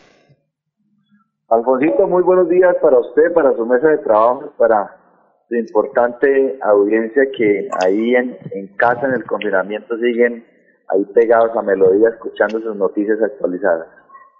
Bueno, eh, lo hemos llamado por lo siguiente, es que resulta que ayer hubo un debate en varias emisoras a nivel nacional eh, y entre ellas me causó interés la de Blue Radio, que llamó y el debate era sobre el cobro que injustamente está haciendo Gasoriente en la ciudad de Bucaramanga y otras, y, Banti en otras ciudades colombianas. Y resulta que eh, entrevistaron a una funcionaria de Bogotá, de Banti, eh, le plantearon el caso de Bucaramanga sobre los excesivos cobros. Eh, lamentablemente ella se atortoló. No sabemos si porque quien le estaba entrevistando era el cuñado del presidente, que es Néstor Morales, pero no supo responder y cometió una serie de errores que seguramente van a investigar y sancionar a Banti y a Gasoriente. Porque ella aceptó que Gasoriente lo que está haciendo en Bucaramanga es realmente criminal. Está eh, ellos calculando el consumo de la gente. Calculando, no miden, sino que calculan. Dice este señor puede mm, haber, eh, consumir tanto. Y hay casos tan increíbles que ahí lo denunciaron en la entrevista de, de Blue Radio, que la pueden, pueden entrar a la página de Blue y, y escucharla, de em, empresarios de restaurante en Bucaramanga que hace dos meses, atención, hace dos meses no eh, abren el, el restaurante y les cuadriplicaron. Es decir, un señor que pagaba 150 eh, mil pesos al mes, le llegó por un mes, Gasoriente le cobra por un mes, un millón quinientos mil por un mes. Eh, y eh, le estamos pidiendo al Consejo de Bucaramanga que por favor, ¿por qué no hacen un debate como si han hecho otros consejos en el país a empresas como Gasoriente, inclusive en pie de cuesta? los concejales también se han puesto las pilas y le han exigido a, a Gasoriente que por favor detengan ese cobro injustificado. La pregunta es, ¿qué pueden hacer ustedes los concejales y qué van a hacer, doctor Carlos? Bueno, Alfonso, muchas gracias. Mire, lo, primero que hay que tener en cuenta es que eh, los consejos municipales tienen unos escenarios directos por mandato específico a, a quienes hacerle control político. Y en este caso, en tema de servicios públicos, nosotros solo le podemos hacer control político al acueducto metropolitano de Bucaramanga.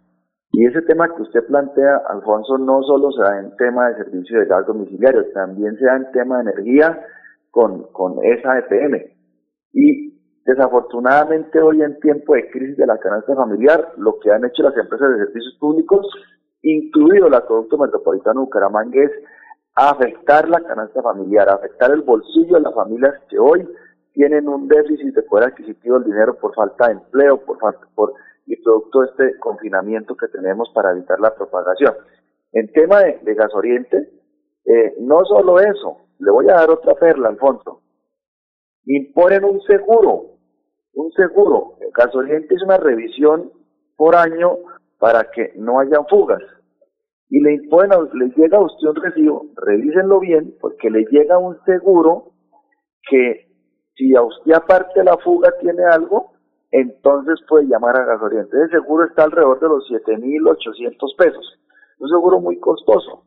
Entonces, Aquí nos, en el tema del seguro, personalmente le, le, remití una comunicación y que por qué el seguro de manera unilateral cuando los seguros es de manera eh, bilateral y me remitieron fue a Medellín, prácticamente Gas Oriente muy poco maneja acá. Aquí, para este tema que usted está hablando, hay que acudir a la CRE, a la Comisión Reguladora de Energía y Gas, hay que hacerlo, hay que poner la queja y y, y Alfonso le manifiesto que inmediatamente haremos esa, esa, esa queja, pero también a los superservicios. No puede ser que la falta de solidaridad, no solo de Gasoriente, sino de muchas otras empresas del, del sector público estén afectando el, bolsillo de los bumangueses y de muchas otras partes. Entonces hay que poner la queja y podríamos pedir inclusive por otro mecanismo que se suspenda inmediatamente ese cobro eh, que lo, lo hacen es por un escenario que se llama el prorrateo. Hacen un cálculo a prorrata y de esa forma es que hacen el, el, el cobro. Pero en el Consejo podríamos citar a Gasoriente, pero digamos como una invitación, pero una citación para un escenario de mecanismo de control sería, sería fuera de nuestras funciones porque Gasoriente no es sujeto de control nuestro. En el acueducto metropolitano le cuento Alfonso que también estamos haciendo una de control porque ellos tienen cómo inclusive evitar el cobro básico, tienen cómo evitar el cargo básico para una condonación a los estratos 3 y 4 porque el estrato 1 y 2 tienen unos subsidios ya de acueducto y, estamos solicitando a la gerente del acueducto que al menos por dos meses eh, no se haga el cobro básico, pero como lo dije ayer en la plenaria, la gerente del acueducto debería tener un letrero en la, en la entrada de, la oficina ella que dijera a todo no se puede. Ya fuimos a hablar con ella y simplemente no se puede, no se puede. Entonces, y cosa, eh, con sorpresa se encuentra uno que Andesco, que es lo que regula todas las empresas de servicio público, sale a decir, a defender a las, a las empresas y decir que no hagan descuento porque dónde van a recaudar el dinero. Entonces aquí creo que hay un choque, hay un choque de, muchas empresas que no se han solidarizado. Fíjense, Alfonso, y, le voy a hablar de otro tema muy importante, es la EMPAS. Usted revisa la factura de acueducto, la EMPAS le hace a usted los cobros por consumo y aparte eso le hace un, cobro de cargo básico. También ayer le solicitamos en al señor gobernador que considere la posibilidad de durante dos meses no hacer el cobro de uno de los consumos. Pues no solo contra Gas Oriente, aquí el atropello es de muchas empresas de servicios públicos. El tema de energía, yo invito a las personas que cuando vayan a pagar el servicio de energía, revisen que tienen tres códigos de barras de pago y paguen el de la mitad que es sin el aporte voluntario. Nosotros no tenemos por qué pagarle, hacerle un aporte voluntario a esa EPM. Ellos tienen un superávit muy alto y, y, el, y desafortunadamente el usuario no ve cuándo va a pagar y el recaudador le factura en el código de barras el último código en donde le incluyen el aporte voluntario. Es recaudan mucho dinero. Cuando van a pagar su servicio de energía, miren y exijan que pagan el, recibo sin el aporte voluntario. Y trae tres códigos de barra. Páguenlo sin el primero, páguenlo sin el, el, aporte voluntario. De esa forma, estamos tratando de ahorrar algo. Aquí necesitamos ponernos, ponernos en solidaridad todos, todos, Alfonso. Esto no es de solamente la, el servicio de gasoliente. ¿Cómo es posible, Alfonso, que Cofuturo, Cofuturo, una cooperativa santanderiana, en plena crisis, y le está cobrando a los usuarios que se atrasaron en su primera cuota de abril o mayo por la cuarentena, están llamando a casas de cobranza y, y los abogados por una llamada cobran 120 mil pesos. Todo eso hay que reprocharlo, Alfonso. Es que eh, usted dice que el Consejo evidentemente no tiene cobertura para lo de gasoliente, pero eh, eh, doctor Julio Enrique Avellaneda, ¿recuerda usted que Gerardo Martínez cuando fue personero a pesar de ser personero, sí hizo investigaciones contra Gasoriente y creo que triunfó en varias sanciones. ¿Usted recuerda eso, doctor? ¿Está el doctor Julio o no? Ah, bueno, se fue el doctor Julio. Pero, eh, doctor Carlos, hace como unos 20 años, cuando era personero eh, de Bucaramanga, Gerardo Martínez logró poner en cintura Gasoriente, a pesar de que él era una entidad municipal. Pero pero digamos que la persona del consejo lo hizo a manera de invitación. Pero entonces ya que usted nos da la, la, orientación, Alfonso, ya mismo ahorita a las ocho y media de la mañana se lo envía a, su WhatsApp, le haremos una solicitud a la personera para que haga una denuncia al tema de, de Gasoriente. Pero además de eso le voy a solicitar a Gasoriente que nos explique cuál es la forma técnica y financiera para hacer el, el cálculo del recaudo durante los últimos meses durante los, últimos meses o durante los últimos seis meses, y esa petición la enviaremos con copia a la Comisión Reguladora, a la CREC, y a la Superservi a las Superservicios para que pongan en cintura de ellos a Gasoriente y desde luego se impongan las sanciones a que haya lugar porque están expuestos a sanciones por hacer esos cobros irregulares, Alfonso. bueno, muchas gracias, doctor. Sí, eh, doctor Carlos, muchas gracias por haber estado aquí en Radio Melodía, concejal de Bucaramanga, Carlos Andrés Baraja. Muy amable. A usted, Alfonsito, muchas gracias y ahí en sintonía con Radio Melodía, que es la radio de la radio de nuestro bumanguese, la radio histórica, y exaltarlo a usted por esa gran labor que hace todos los días y que nos da el agrado de escucharlo aún en este confinamiento. Un abrazo, Alfonso. Gracias, buen día. Muy bien. Ya son las 7 de la mañana, tres minutos. Aquí Bucaramanga, la bella capital de Santander. Transmite Radio Melodía, Estación Colombiana, HJMH, 1080 kilociclos, 10.000 vatios de potencia en antena, para todo el oriente colombiano. Cadena Melodía, la radio líder de Colombia.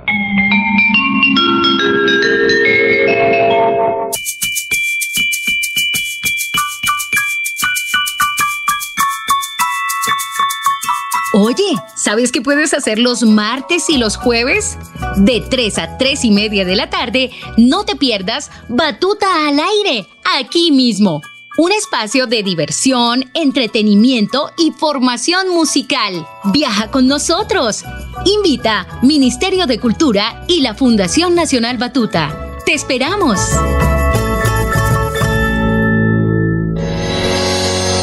Los problemas del colon inflamado son bastante comunes en los colombianos, hombres y mujeres, siendo una dolencia de difícil tratamiento La terapéutica natural Araltel ha encontrado a través de los años de investigación un producto que ha demostrado ser útil en el tratamiento del colon. Tome el Araltel Mevis por cuatro meses de manera constante y note usted mismo los resultados. Si ya estás en casa cuidando tu salud y la de los tuyos, no olvides que puedes tener los productos naturales Araltel a través del servicio a domicilio en tu ciudad. Comunícate en Bucaramanga al celular 315-447-1995. Recuerda, 315-447-1995. 1995. Tienda Naturista, tu vida y naturaleza en Bucaramanga. En Financiera como Ultrasan nos preocupamos por ti. Queremos verte de nuevo y compartir contigo millones de experiencias. Por eso, te invitamos a quedarte en casa. Nosotros ponemos a tu disposición la agencia virtual y la app Financiera como Ultrasan para que realices consultas y transferencias desde tu hogar. Mira la responsabilidad inscrita a Focacop. Estas son últimas noticias, las noticias de la hora. Hola, ¿qué tal? Buenos días. Estas son UCI Noticias y Paz de la Hora. Soy Florentino Mesa. La Fiscalía General solicita captura de 10 alcaldes por corrupción en medio de pandemia de coronavirus. Investigan irregularidades en 26 gobernaciones. Colombia llega a un récord diario de 22 muertes por COVID-19 y alcanza 18.330 casos. De ellos se han recuperado 4.400. Brasil supera las 20.000 muertes por COVID-19 y está a punto de ser el segundo país con más infecciones. En el mundo van 5.120.000 casos. Y ahora los detalles. La Fiscalía General de la Nación anunció que solicitará la captura de 10 alcaldes por presuntos actos de corrupción durante la emergencia sanitaria por el nuevo coronavirus, mientras la Procuraduría avanza con 512 procesos disciplinarios que involucran a 26 gobernaciones y 271 alcaldías.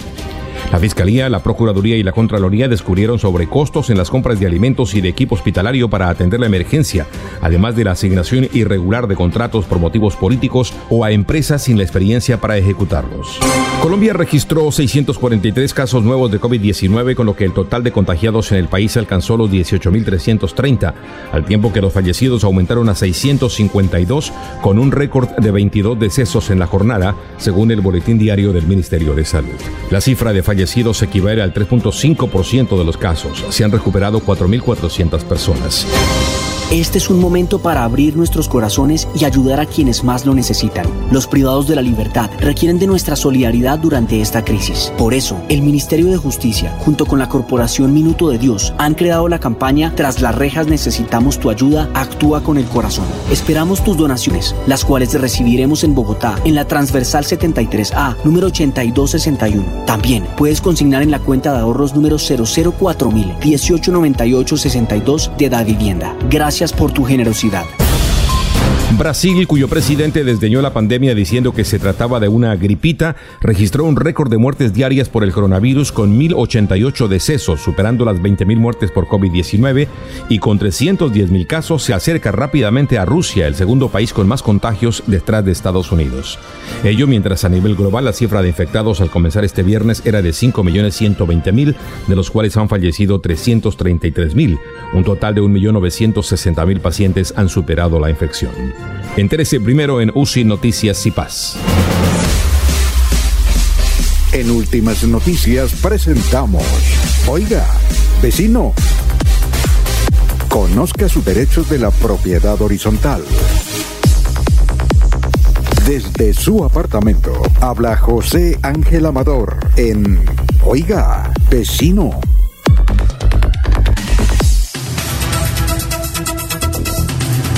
Oiga, vecino, ¿cómo está? Buenos Oiga, días. vecino, ¿cómo estado, Alfonso? Muy buenos días. ¿Y ha oído? Hombre, ¿Qué más? bien, muy bien, muy bien. Tratando de superar algunos pequeños momentos que se producen en esta temporada, cuando uno comienza a, a encontrar que hay muchas quejas, muchas dificultades en la convivencia de los ciudadanos. Por ejemplo, del edificio Boulevard ve- eh, 26 se quejan fuertemente de un vecino en el apartamento 703 que es mucho ruido. Le llaman ¿Boulevard qué? ¿Boulevard qué? Boulevard 26. Le- ¿Eso dónde queda? Eso queda ahí por el sector de San Francisco, carrera 26. Ajá. Entonces, dice uno, bueno, pero ¿qué, qué puede pasar? Entonces, eh, le dice la señora que se queda, si a mi mamá le da un ataque de nervios, ¿qué hago? ¿A dónde la puedo llevar con esta situación? Le pido que por favor no me ignore y le ponga cuidado a esta situación porque estamos en el comienzo de un confinamiento obligatorio grave. O sea, eh, la gente se desespera, le escriben a los administradores para que presten atención y no ocurre. Esto fue a finales de marzo y ahora el 16 de mayo hubo otra queja por la misma situación. Entonces, en donde ya llega uno a enterarse de que ni siquiera es, pues son dueños del, del apartamento tal vez, pero tienen una actitud de no, de ninguna convivencia definitivamente con ellos. Es que taladran, golpean, gritan, pelean, se embriagan. Es muy difícil porque eso afecta no solamente a los que quedan colindantes, sino a todo el edificio. Entonces hay que llamar muchísimo la atención por ese tema, mi estimado vecino, porque no podemos seguir entonces. Y no es la única queja, es que son numerosísimas. Esa como por dar un ejemplo de lo que ocurre, porque pues de igual manera eh, hay quejas de, de, no solamente de eso, sino de rumbas y lo demás. Y la que más de moda está es la entrada y salida de tanta gente de los conjuntos. Entonces, vecino, para el día de hoy a las 11 de la esos son los temas. Sí. sí, para el día de hoy a las 11 de la mañana vamos a trabajar intensamente sobre eso y la pregunta es, ¿quiénes pueden ingresar a la copropiedad? ¿En qué casos y cuáles protecciones sanitarias se deben aplicar? Es necesario que entonces entre todos construyamos porque efectivamente hay una normativa del Ministerio de Salud. Estos días han puesto a circular un comentario que hace el ministro en donde eh, toca un poco el tema respectivo y muchos administradores han utilizado eso para decir es que está prohibido absolutamente y se han vuelto unos dictadores tremendos. Pero de igual manera los copropietarios se han vuelto muy agresivos, entonces no hay, yo pienso que cada situación hay que analizarlo. Aquí lo que debe evitarse es las aglomeraciones y exigirse la protección sanitaria de cada persona. Eh, pero, eh, ¿usted qué dice? ¿Está de acuerdo con la norma del ministro de evitar que personas ajenas al apartamento ingresen? Sí, claro, por supuesto. Pero es que esa no es una, una prohibición absoluta. Hay excepciones. El mismo, el mismo 593 presentó unas excepciones eh, y de igual manera ha habido tutelas. Hace un mes hablábamos de la tutela de Mediterránea en Bucaramanga y ahora tenemos una en Cali en el mismo aspecto, el derecho a la locomoción, el derecho a la, a la, a la, propiedad, el derecho a, estar con la familia, son derechos fundamentales. Y en consecuencia, pues, eh, vecinos, hay de todo. Y en ese momento, eh, eh, la idea para que quede, José Ángel, para que quede claro, es, es una orden, es una orden que no ingrese nadie al apartamento eh, es decir, únicamente pueden ingresar los residentes. ¿Es así? No, no, no estrictamente, no estrictamente. Deben ingresar las personas que ingresen son autorizadas, son las autorizadas por el propietario y única y con las debidas protecciones, protecciones del caso. Por eso. Sí, Exacto, no se trata de las aglomeraciones, no se trata de las reuniones, los cumpleaños, ni se trata de las conferencias. Sí, pero es que hay conjuntos, hay conjuntos donde no dejan entrar a visitantes, inclusive familiares. Exacto, entonces ya estamos en otro extremo, porque... Eso ya no... Ah, ya. El administrador no es la autoridad. A eso sí tiene que quedar claro. El administrador es el representante legal de la propiedad horizontal, pero no es la autoridad. Pero es un ser humano que está haciendo el deber de cuidarnos y protegernos, que de pronto se exceda. Y entonces también llamamos a los propietarios para que dejen de agredir también a esos señores administradores o señoras administradoras que tratan de hacer. La idea es aquí que cada caso hay que estudiarlo en el sentido de que no se puede promover las aglomeraciones. Ese es el punto y básicamente lo que no lo que se tiene que exigir es la protección de las diferentes personas. Entonces, vecino, eh, no se trata de colocar una... Bueno, hay un detalle importante. Ahora que se ha facilitado el ingreso y salida de muchísimas personas a la vida laboral, a la vida activa, a la vida productiva, y que además el contagio se ha disparado de la manera más considerable. Esta semana se han dado los, los, los récords más altos, no solamente en Colombia, sino en el mundo. Entonces hay que tener precauciones mayores. Por ejemplo, sí es importante y eso debió haberse tenido hace rato que los administradores tengan el inventario de vehículos, carros, motos, bicicletas. incluso de personas y mascotas que hay en cada copropiedad. Ese censo hace mucho rato se tenía que haber realizado. Tal vez no detiene, pero entonces vale la pena para poder tener certeza de quiénes ingresan y salen de la copropiedad y cuántas personas lo hacen. Entonces hay que pedirle a los vigilantes que nos lleven ese récord en cada conjunto y en cada edificio. Bueno, y para hoy, ¿qué tiene a las, 10 a las 11 de la mañana en Radio Melodía? Bueno, además de ese tema vamos, vamos a hablar, eh, hoy todo el mundo, esta semana también todo el mundo nos entusiasmamos y eso me gusta muchísimo, de la necesidad de comenzar a hacer las asambleas, las asambleas virtuales. Hay que comenzar a hacerlas porque de alguna manera, lo que hemos dicho todo el tiempo, Muchos de los copropietarios se están quejando de que como no hubo asamblea, el Consejo de Administración es el mismo que venía la vez pasada, el administrador lo mismo, y que están entonces gastando y haciendo cosas que no corresponden. Entonces vamos a promocionar fuertemente la necesidad de realizar esas asambleas para que se ponga orden en la copropiedad. Si no hay orden, todo el mundo quiere hacer lo que mejor le provoca, mi estimado vecino. Bueno, muchas gracias. Entonces, hoy a las 11 de la mañana Oiga, vecino, en Radio Melodía de 11 a 11 y media con usted y los expertos. Muchas gracias, ¿no? A ustedes muy amables y estamos pendientes de su sintonía y sus llamadas. Bueno, vamos a, a una pausita. Estamos en Radio Melodía. El aire cada día está más pesado. Por eso yo le apuesto a la movilidad limpia. Gracias a Copfuturo puedo escoger con qué moverme aportándole al planeta bicicletas, patinetas o motos eléctricas para llegar a la U consciente de mi futuro. Por un planeta sostenible, yo me muevo limpio por la ciudad. Copfuturo, piensa en mí, piensa en todo. Hay más noticias. Muchas noticias, muchas noticias en Melodía 1080 AM. Bueno, Jorge, ¿cuál es la noticia que usted tiene a esta hora? Son las 7 y 16. Jorge.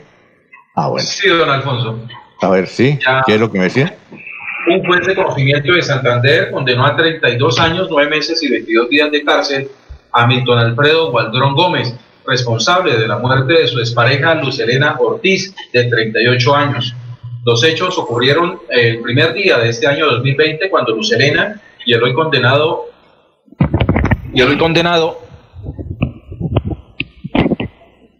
eh, se hospedaban en un hotel del barrio El Poblado de Girón. La investigación de la fiscalía da cuenta que la mujer habría terminado la relación porque estaba siendo objeto de maltrato físico y psicológico razón por la que el hombre comenzó a acosarla y a buscarla constantemente. El crimen ocurrió en, en la noche del 31 de diciembre al 1 de enero de 2020, cuando la pareja compartió la noche de Año Nuevo y en la madrugada Gualdrón Gómez salió del establecimiento y señaló que iba a buscar algo de comida, pero nunca regresó.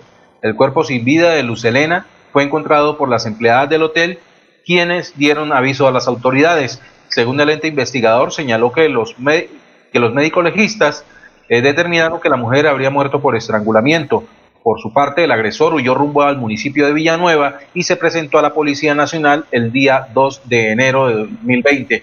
Milton Alfredo Gualdrón había sido condenado también anteriormente por dos homicidios. Eh, en lo que respecta a un hombre y su hijo. En audiencias concentradas, el hombre aceptó los cargos de imputación por la Fiscalía y desde entonces permanece recluido en centro carcelario. Oiga, doctor Julio, ¿está en la línea? Alfonso, sí, qué pena que me ausenté un momento para atender otro compromiso. Sí, claro, internacional, supongo. Eh, Chile, Alfonso. Bolivia o Argentina. Oiga, eh, es que ayer vi un informe de Telecaribe, yo no sé si se, era una mamá de gallo, pero, pero eso, eh, y lo hicieron. Inclusive creo que está también en el periódico La Libertad de Barranquilla. Es que en Santa Marta, ¿cuál es el problema psicológico que tienen mm, las personas por este aislamiento. Entonces, entrevistaron a una psicóloga y dijo que la mayor parte de consultas son de los taxistas. ¿Y sabe cuál, qué es lo que dicen los taxistas? Eh, que los taxistas, como no pueden eh, salir, ellos en su casa por la noche, dicen que se sueñan manejando. Entonces comienzan a pedalear, a frenar, a acelerar y entonces le pegan esa a la esposa, ¿no? Es decir, con, con, el pie le pegan a la esposa. ¿Usted puede creer eso? Yo pensé que era una, una pega. Ah, pues, doctor Julio. Sí, se puede presentar esa situación. Lo que yo no, sé si la, si la señora puede arreglar el carro con la barra de cambios. ¿Qué tal, Alfonso? Es que estaba ah. oyendo aquí la grabación de, los minutos que me ausenté.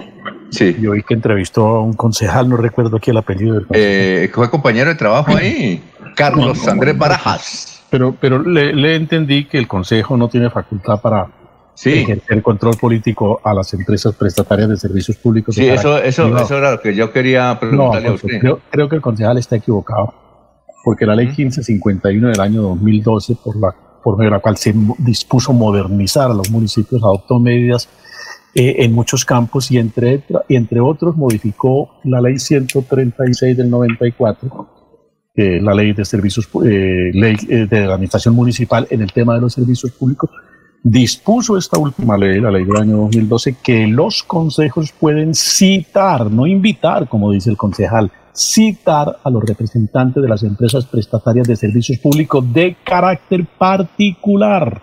Eh, ¿La ley qué? La, ley 1551 del año 2012. 1551, voy a, escribirle ya. Y puede citar, citar, él, él, hizo la diferenciación entre citar e invitar y que los consejos solo pueden invitar. No, estos funcionarios pueden, estos empleados de las empresas particulares de servicios públicos pueden ser citados por el Consejo y en tanto son citados y están en la obligación de concurrir a la sesión a la cual han sido citados para que den explicación o respondan las inquietudes que el Consejo les formule. Eh, doctor Julio, doctor Julio, me, repite, perdón, es que yo estoy La ley 1551 del año ¿Ley 15 qué? Ley 51 del año 2012. Eso se llama, así creo que lo tituló la ley, Alfonso, voy a buscarla de todas maneras, pero no la recuerdo. La ley eh, habla de un control político especial. Desde luego no es el control político sobre los secretarios de despacho que puede terminar con moción de censura. Pero ojo con esto, Alfonso, si el, si el representante de la empresa prestataria de servicios públicos desatiende la citación, porque no es una invitación, no es si le provoca venir, no, debe concurrir. Debe concurrir porque la ley valoró, es una citación. Claro, la ley valoró la, importancia de los servicios públicos dentro de una comunidad. Así el Estado le haya cedido el deber de prestarlos a los particulares, los particulares deben responder políticamente ante el órgano representativo de la ciudad. ¿Y cuál es la consecuencia si inasiste, si no concurre? El Consejo reportará a la Superintendencia de Servicios Públicos y ella procede a hacer la investigación disciplinaria del caso. Mm, ya, ya le escribí. Eh, bien, tenemos a Carlos Alfaro en la línea. Doctor Carlos Alfaro, muy buenos días. Muy buenos días, amigo Alfonso y demás integrantes de la mesa de trabajo. Bueno, doctor Carlos Alfaro, usted es un abogado, ha, hablado mucho de, la ley, perdón, de la segunda instancia, en este caso de Uribito, pero la pregunta es, puntual, todos los que fueron juzgados con una sola instancia tienen derecho a que se ahora se les juzgue en virtud de esta decisión de la Corte Constitucional pues, la segunda instancia? A ver, en el fallo del rango constitucional de la Corte Constitucional dijo que únicamente a partir del 30 de enero del 2014, si bien el magistrado Rojas propuso que fuera a partir de 1991, la decisión que fue bastante peleada determinó que fuera a partir aquellos procesos en los cuales la persona que siendo aforada no le habían dado la oportunidad de la segunda instancia fuese a partir del 30 de enero del 2014. Ahora, Alfonso, hay la ley 1881 en relación a la pérdida de investidura de los congresistas que les da a ellos también la doble instancia que antes no operaba en la jurisdicción contenciosa. Ah, eh, entonces únicamente para eh, los eh, aforados después de 2014. Sí, señor. ¿Sí o no? Sí, señor. ¿A todos? para todos, a partir del, de esa fecha. Ah, ya, ya, ya, ya. Una cosa, eh, eh, una cosa, eh, ¿al coronel Aguilar lo condenaron fue después del 2014 o no? Mm, no recuerdo. Mm, ya, ya, ya, ya. En el caso, por ejemplo, Alfonso, Iván Díaz Mateo y Gidis Política, Gidis Medina, ¿cómo sería ahí? Ah, en el caso de, de Iván Díaz. A ellos creo que sí los cobija igual que al exdirector del DAS. Es decir, los no, Sí, señor. Otra cuestión, Alfonso. La Corte dio, a través de esta decisión de, rango constitucional, dio el derecho a la impugnación, pero en el efecto devolutivo, es decir, Andrés Felipe Arias sigue preso, él no va ahorita para la cárcel. Otro tema, seguramente la Corte Suprema de Justicia, que es la que va a llevar entre comillas del bulto, porque es la que tiene que resolver la, impugnación, hay que tener en cuenta que cuando dictó el fallo contra Andrés Felipe Arias, de los magistrados que integraban la Corte Suprema de Justicia, actualmente hay dos en la misma alta en esta alta corte. Uno se declaró impedido y el otro y el otro seguramente habrá que nombrar un magistrado ad hoc para que resuelva la impugnación. Ah, muy bien. Eh, bien, eh, ¿hay alguna inquietud para el doctor Carlos Alfaro? No, don Alfonso, un dato que pidió durante la entrevista con el doctor Alfaro, la condena al exgobernador de Santander, Hugo Aguilar, se dio el 13 de agosto de 2013. ¿Cómo? No, en 13 de agosto de 2013. Ah, ya. Entonces no, entonces no, no, no está incluido. No, ¿Sí? Eh, bien, ¿hay alguna otra inquietud para el doctor Carlos Alfaro? César. César, ¿se fue?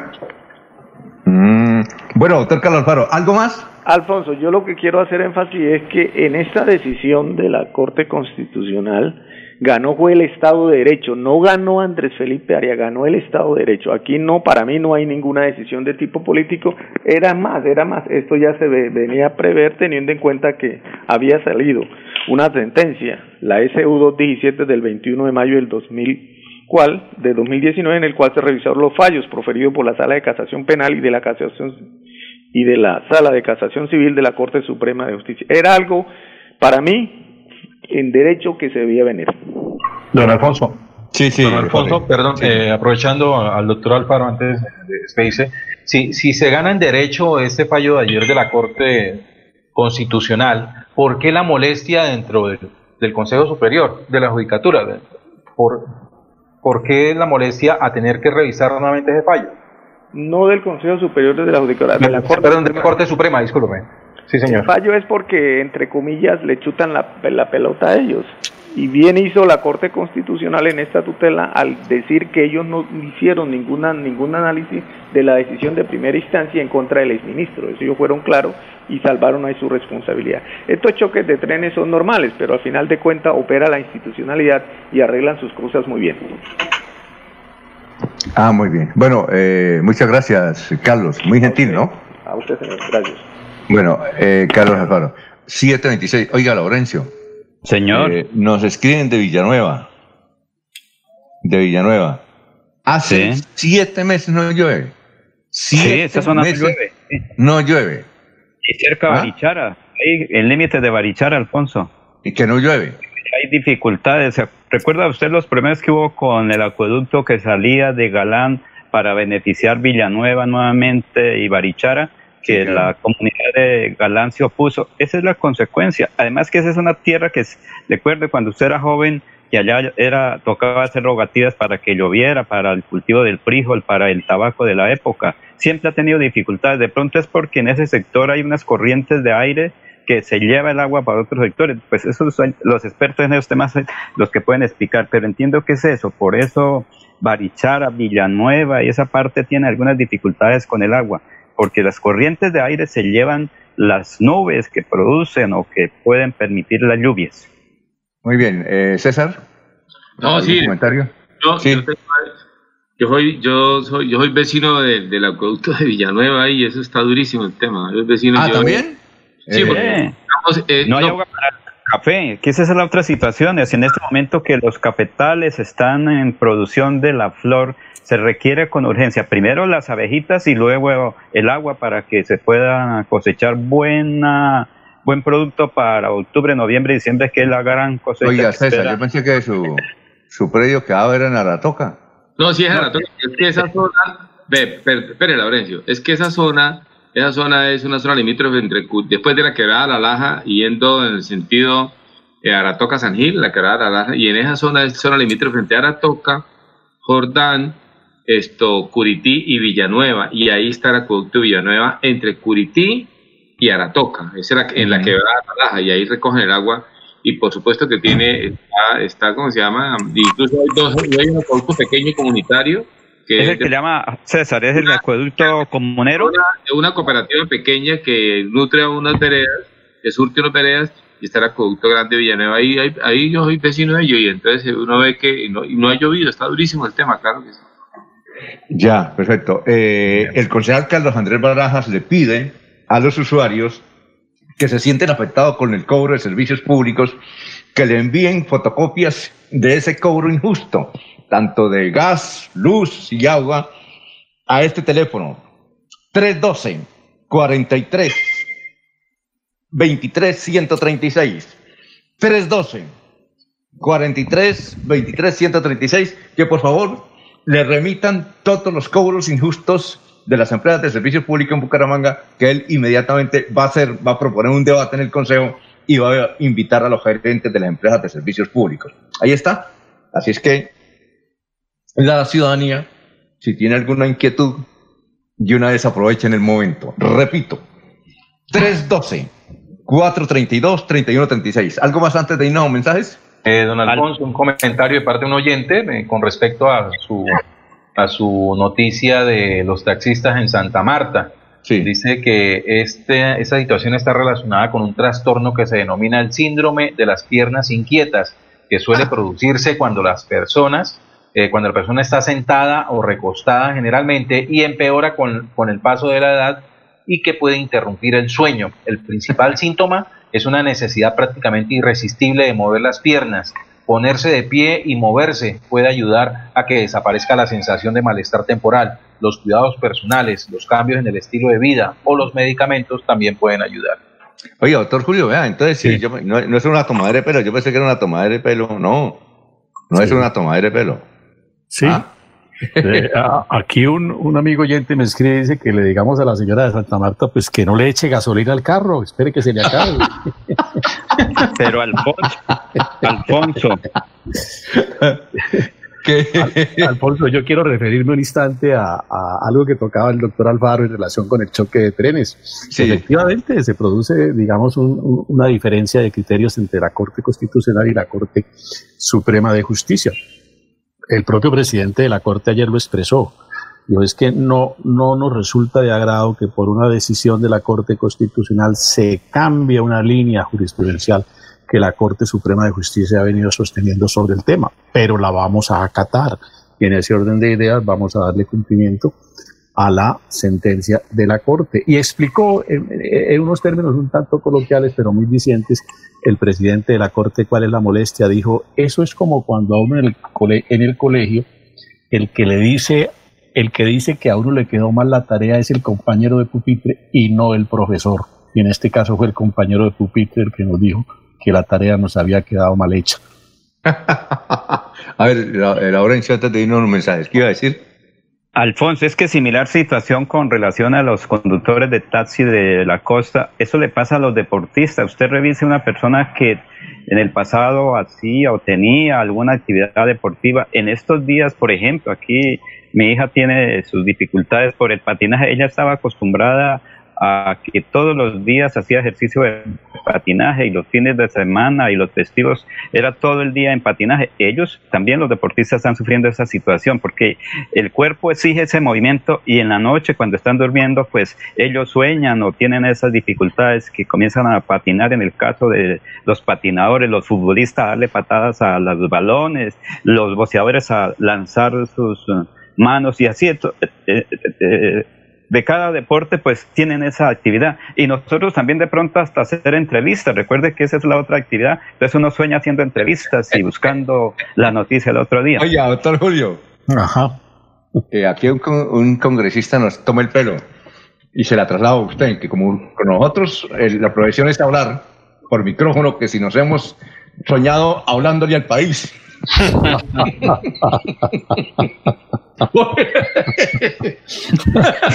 Pesadillas de ese orden no hemos tenido todavía. Jorge. No, pero deme el nombre del congresista para ver qué. Para ver si lo ponemos a cantar. César no se ha soñado hablando mm. ah, bueno. Muchas gracias, muy amable. Vamos a unos mensajes. Son las 7:34. Aquí Bucaramanga, la bella capital de Santander. Transmite Radio Melodía, Estación Colombiana, HJMH, 1080 kilociclos, 10.000 vatios de potencia en antena, para todo el oriente colombiano. Cadena Melodía, la radio líder de Colombia.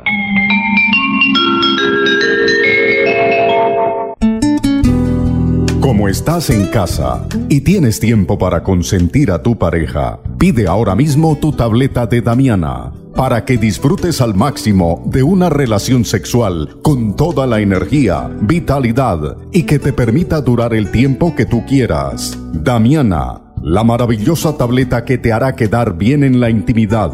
Pídela a domicilio en Bioalterna. 643-6636, 643-6636 o al celular 321-441-6668, 321-441-6668. Bioalterna, calle 55-3117, Barrio Antiguo Campestre, Bucaramanga.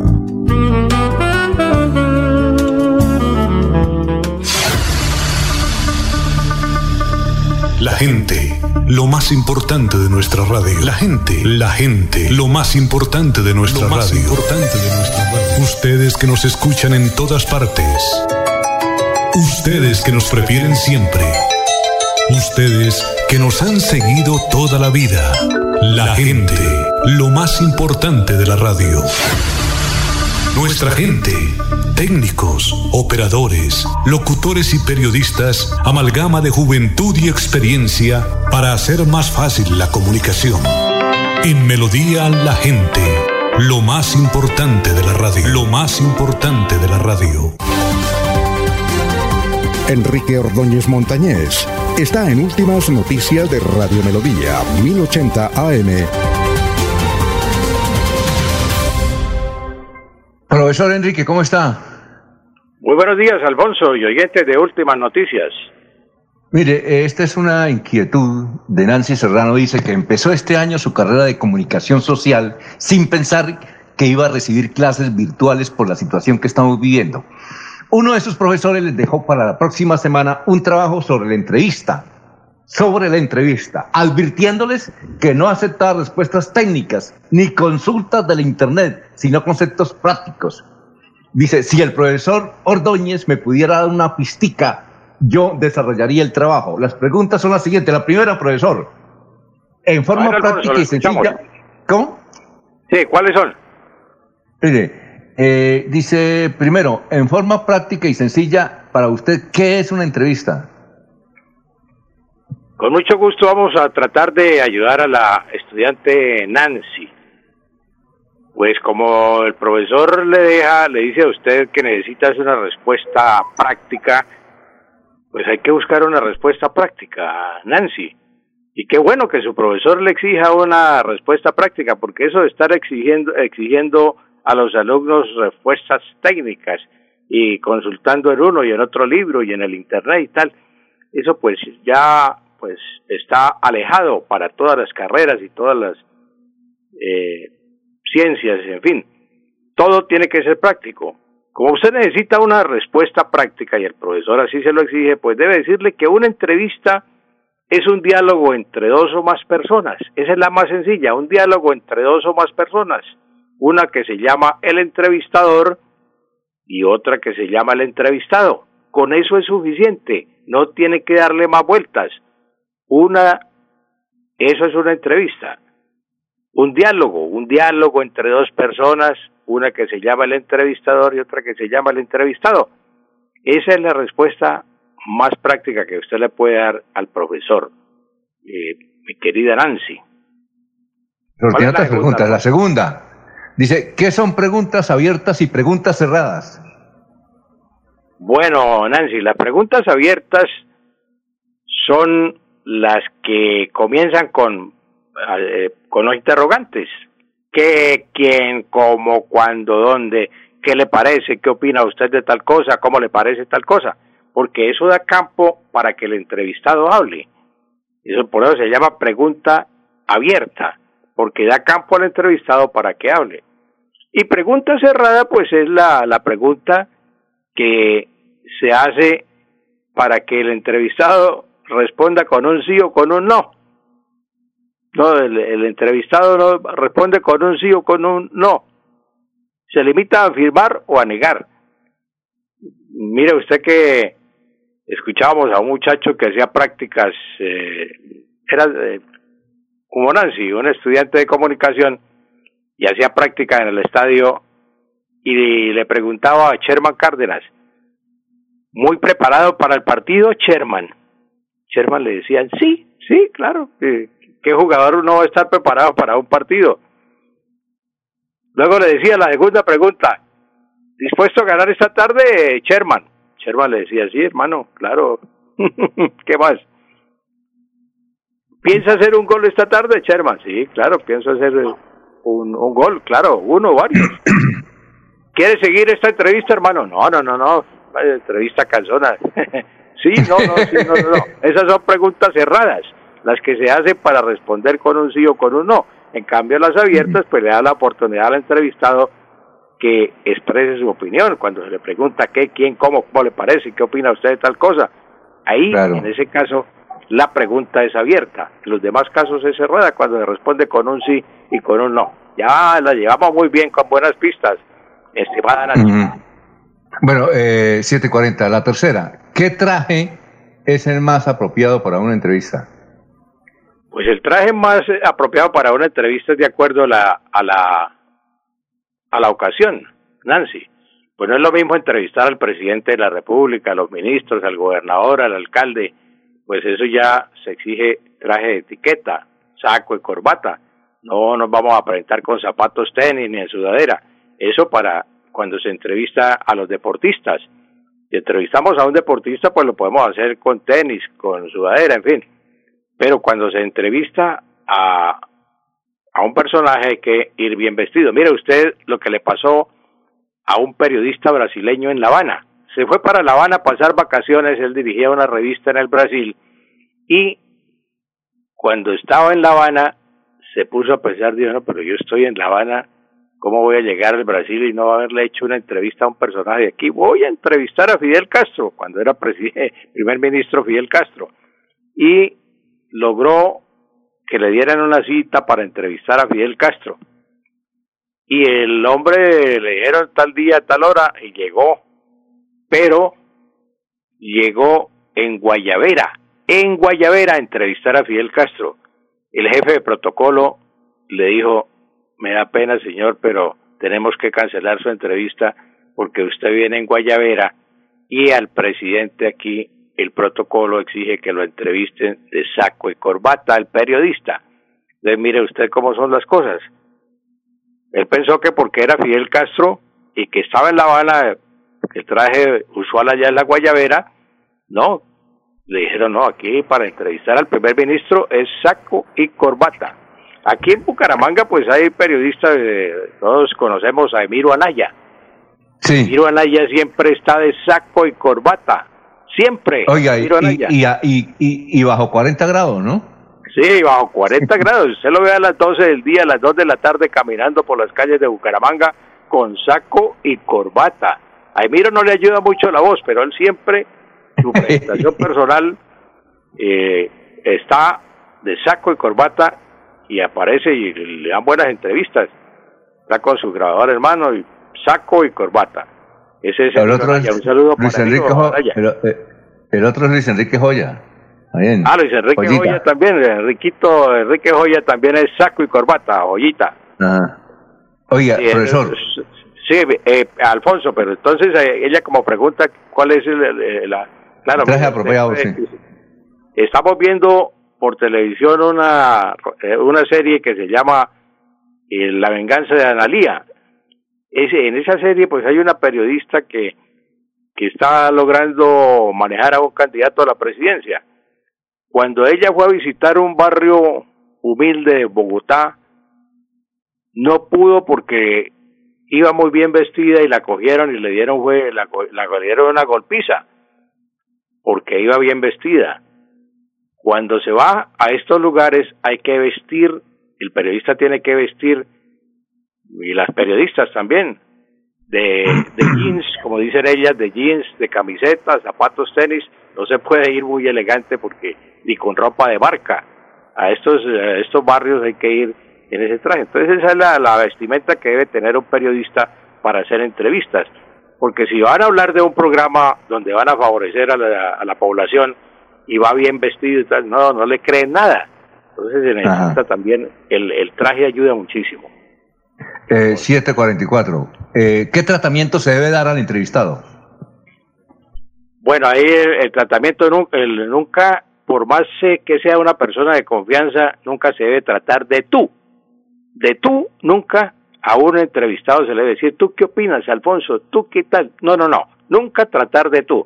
Mire usted, le doy un ejemplo a Nancy para que lo tenga en cuenta y los profesores pues utilizamos siempre estos ejemplos, que una vez Darío Arismendi entrevistó a García Márquez, pero Darío Arismendi antes de iniciar la entrevista dijo, quiero hacer la aclaración que García Márquez me ha pedido que no lo vaya a tratar de usted,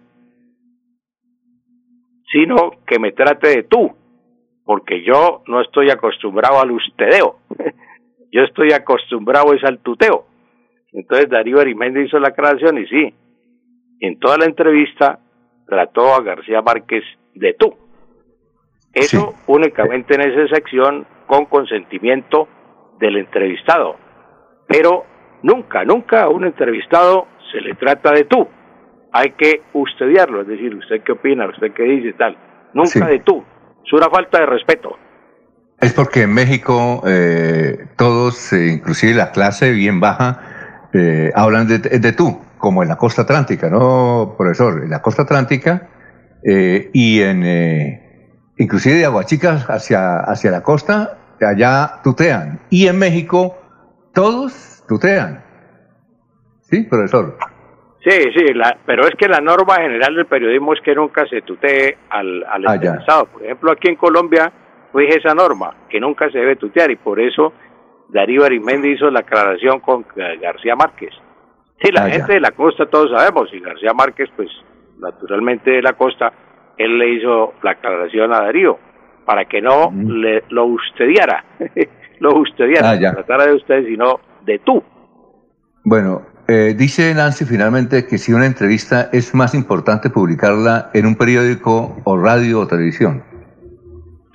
No, naturalmente que pues eh, lo más importante en, en una entrevista es la publicación tiene más como más fuerza, más valor por radio y televisión porque sale directamente la voz del entrevistado.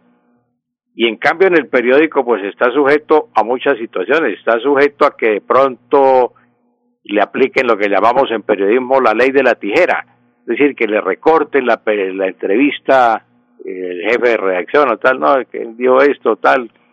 Entonces se corre ese riesgo, que en el periódico le alteren o le cambien algo, que el periodista se equivoque y tal, que entonces ya cuando el, entrevistado le dice, no, yo esto no lo dije, no, no me, me cortaron esto, me quitaron aquello. Por eso es más importante y más, son más valiosas las entrevistas por radio y por televisión, porque sale directamente la voz del entrevistado. Entonces, eh, profesor, sí, es que eh, final, finalmente para puede ser para el próximo miércoles, porque el lunes es festivo, un estudiante de la Pontificia quiere saber cuál es la diferencia entre reportaje y entrevista. ¿Le parece para el miércoles? Ah, claro, con mucho gusto le podemos responder. Ahí claro que nos van a poner eh, a hacer tareas a los estudiantes en esta época que pero, pues, aquí como ah. dice Nancy, le hemos dado unas pistas. No le podemos ah, hacer la tarea, pero sí le dimos unas pistas. Ya lo demás pues es parte del estudiante, pero sí. Alfonso. Podemos eh, sí, el reportaje. Doctor Julio. Sí, con, con, la venia del profesor, es que, es que me parece que a la estudiante Nancy le preocupan más algunos aspectos externos o, o muy formales que realmente el fondo de la entrevista. Como decía el profesor, la entrevista es una conversación entre dos personas, alguien que pregunta y alguien que responda. Entiendo yo que, entre otras cosas, es el género periodístico más difícil y más valorado en el ejercicio de, esta profesión de, de periodista. Lo que debe trascender y lo que creo que le debe preocupar a Nancy es la forma de preguntar, el tipo de pregunta, la estructuración de la pregunta, qué debo indagar para hacer la pregunta. Eso del protocolo, pues yo creo que es, eh, digamos, un tanto secundario, porque es que la entrevista puede ser casual, accidental, coyuntural. Me subí al avión y ahí va el personaje que hace 15 años quiere entrevistar, pues tiene una ¿sí? Que él va con corbata y yo voy con zapatos tenis, pues creo que eso no tiene mayor incidencia a mi juicio. Y aquí sí traigo a colación la anécdota que le he contado varias veces a Alfonso de la visita del embajador de los Estados Unidos a la casa de Don Epo Cartagena. El, el, la manera de presentarse es de acuerdo a las circunstancias. No hay un protocolo así como tan formal. Pero la, anécdota es cuál, que él llegó y Nepo estaba... La anécdota es que vino el embajador de los Estados Unidos en los años 50 a Bucaramanga. Entonces la alcaldía, pues queriendo atender al, al, embajador y, como la casa a demostrar en la ciudad era la de Don Nepo Cartagena, de las pocas casas que para la época tenía piscina y era una casa realmente muy acogedora, le dijeron a Don Nepo que si podía prestar la casa para atender al embajador. Entonces digo que con mucho gusto programaron una, una tarde de piscina y al día siguiente una comida con invitados especiales. Y entonces le dijeron al embajador, mire, la casa de Don Nepo esta tarde usted puede ir con su señora a la piscina. El embajador llegó en pantaloneta, pantuflas, camiseta y una toalla al hombre y cuando Nepo le abrió la puerta, Don Nepo estaba vestido de frac, smoking, sacoleva, todas estas formalidades y la señora de traje largo. Y el embajador y su señora iban prácticamente en vestido de baño. Y al día siguiente fue la comida y entonces Don Nepo resultó recibirlo, eh, resolvió recibirlo en blue jean, en camiseta, todo sport y el embajador y los invitados llegaron con traje de cóctel. Por eso es que digo que el protocolo es según la coyuntura o la circunstancia. Profesor, esta es una anécdota, valga aclarar, que se, ha tejido sobre tanto de un personaje legendario y muy querido en Bucaramanga como fue Don Nepo Cartagena. Profesor. Sí, no, pues eh, para análisis muy importante las observaciones que hace el doctor Julio Enrique. Eh, es decir, con esas situaciones que le hemos planteado aquí, de su trabajo le tiene que quedar muy bueno, Nancy.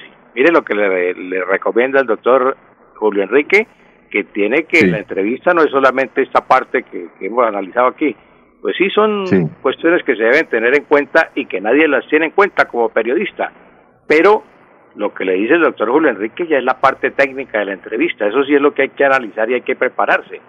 Mire, usted que mm, una niña llegó una vez y me dijo, profesor, quiero hacerle una entrevista a la nena Jiménez. Le dije, le dije bueno, ¿Y qué sabe usted de la nena Jiménez? Lo primero tiene que saber quién es la nena Jiménez y conocer su hoja de vida.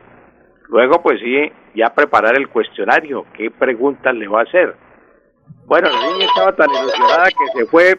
Le dije, lo primero que tiene que averiguar es el hotel donde va a estar la nena. Se puso a averiguar y le encontró que estaba en el hotel Chicamoche y que llegaba más o menos a las 8, a esta hora de la mañana en el primer vuelo. Entonces llegó la niña a las ocho y media estaba ya en el hotel eh, en el Chicamocha. Estaba en el Chicamocha a las ocho y media de la mañana y resulta que la niña llegaron las diez, las once, las doce del día. No, la recepcionista no, la nena Jiménez está durmiendo. Ella tuvo una presentación anoche y llega esa a dormir. Entonces, la presentación aquí es por la tarde y tal volvió por la tarde y estuvo hasta las seis de la tarde cuando ya la nena Jiménez estuvo lista para atenderla. La, la, la nena Jiménez le dijo, no, niña, me da mucha pena, pero tengo la presentación esta noche a las siete de la noche y no puedo atenderla. Les perdió la niña todo el día mm, logrando la entrevista con la nena Jiménez y no la pudo entrevistar. Sí. Eso ah, son frutos de cosas que se deben superar en, una entrevista. Primero, pues hay que conectarla ah. por teléfono, en fin, todas esas ah, cosas que nosotros. Sí, profesor. Sí. Eh, profesor, muchas gracias. Que es que tenemos que irnos a Barranca Bermeja, que ya terminará el noticiero. Muy amable, profesor. Nos vemos el miércoles. Bueno, cómo no, con mucho gusto. Le damos cambio a Soel entonces. Adelante. Bueno, Soel, lo escuchamos. Soel Caballero está en Últimas Noticias de Radio Melodía 1080 AM. Buenos días, Alfonso, para usted, para los compañeros, igualmente para todos los oyentes. Un nuevo caso positivo de COVID-19 se ha reportado en Barranca Bermeja a través de la Secretaría Distrital de Salud. El caso mm, se detectó luego mm, de realizada la búsqueda activa comunitaria en pacientes sin síntomas que viene cumpliendo el equipo epidemiológico de la Secretaría de Salud durante la presente semana que busca realizar pruebas de COVID-19 en determinados casos, teniendo en cuenta a pacientes que presentan síntomas respiratorios o alguna enfermedad como diabetes, hipertensión, asma, entre otras que generen dudas por COVID-19. El secretario distrital de salud, Luis Fernando Castro, ha dado a conocer que el paciente que registra positivo de COVID-19 se trata de un adulto mayor de 90 años de edad, quien está en aislamiento. Ya se estableció el cerco epidemiológico y se recupera en casa bajo vigilancia sanitaria. Con este nuevo caso, Barranca Bermeja llega a un total de 14. De esos 14, 5 se recuperaron totalmente, uno falleció y en estos momentos hay 8 en etapa de recuperación. Noticia con la camaresa de la ciudad. Continúen compañeros en estudios en últimas noticias de Melodía 1080 AM. Bueno, muchas gracias, Soel, y a ustedes, muy amable. Doctor Julio, nos vemos eh, y todos los compañeros, nos vemos el, el martes, yo? Váyase a descansar. Sí, señor. listo, éxitos. Y sigan en sintonía Radio Melodía a las ocho y media. Viene Última Hora Noticias y a las once de la mañana está Oiga Vecino. Adiós. Últimas noticias los despierta bien informados de lunes a viernes en todas las áreas de la información regional, un periodista de Últimas Noticias registra la información en Radio Melodía 1080 AM y en melodíaenlínea.com. Director Alfonso Pineda Chaparro.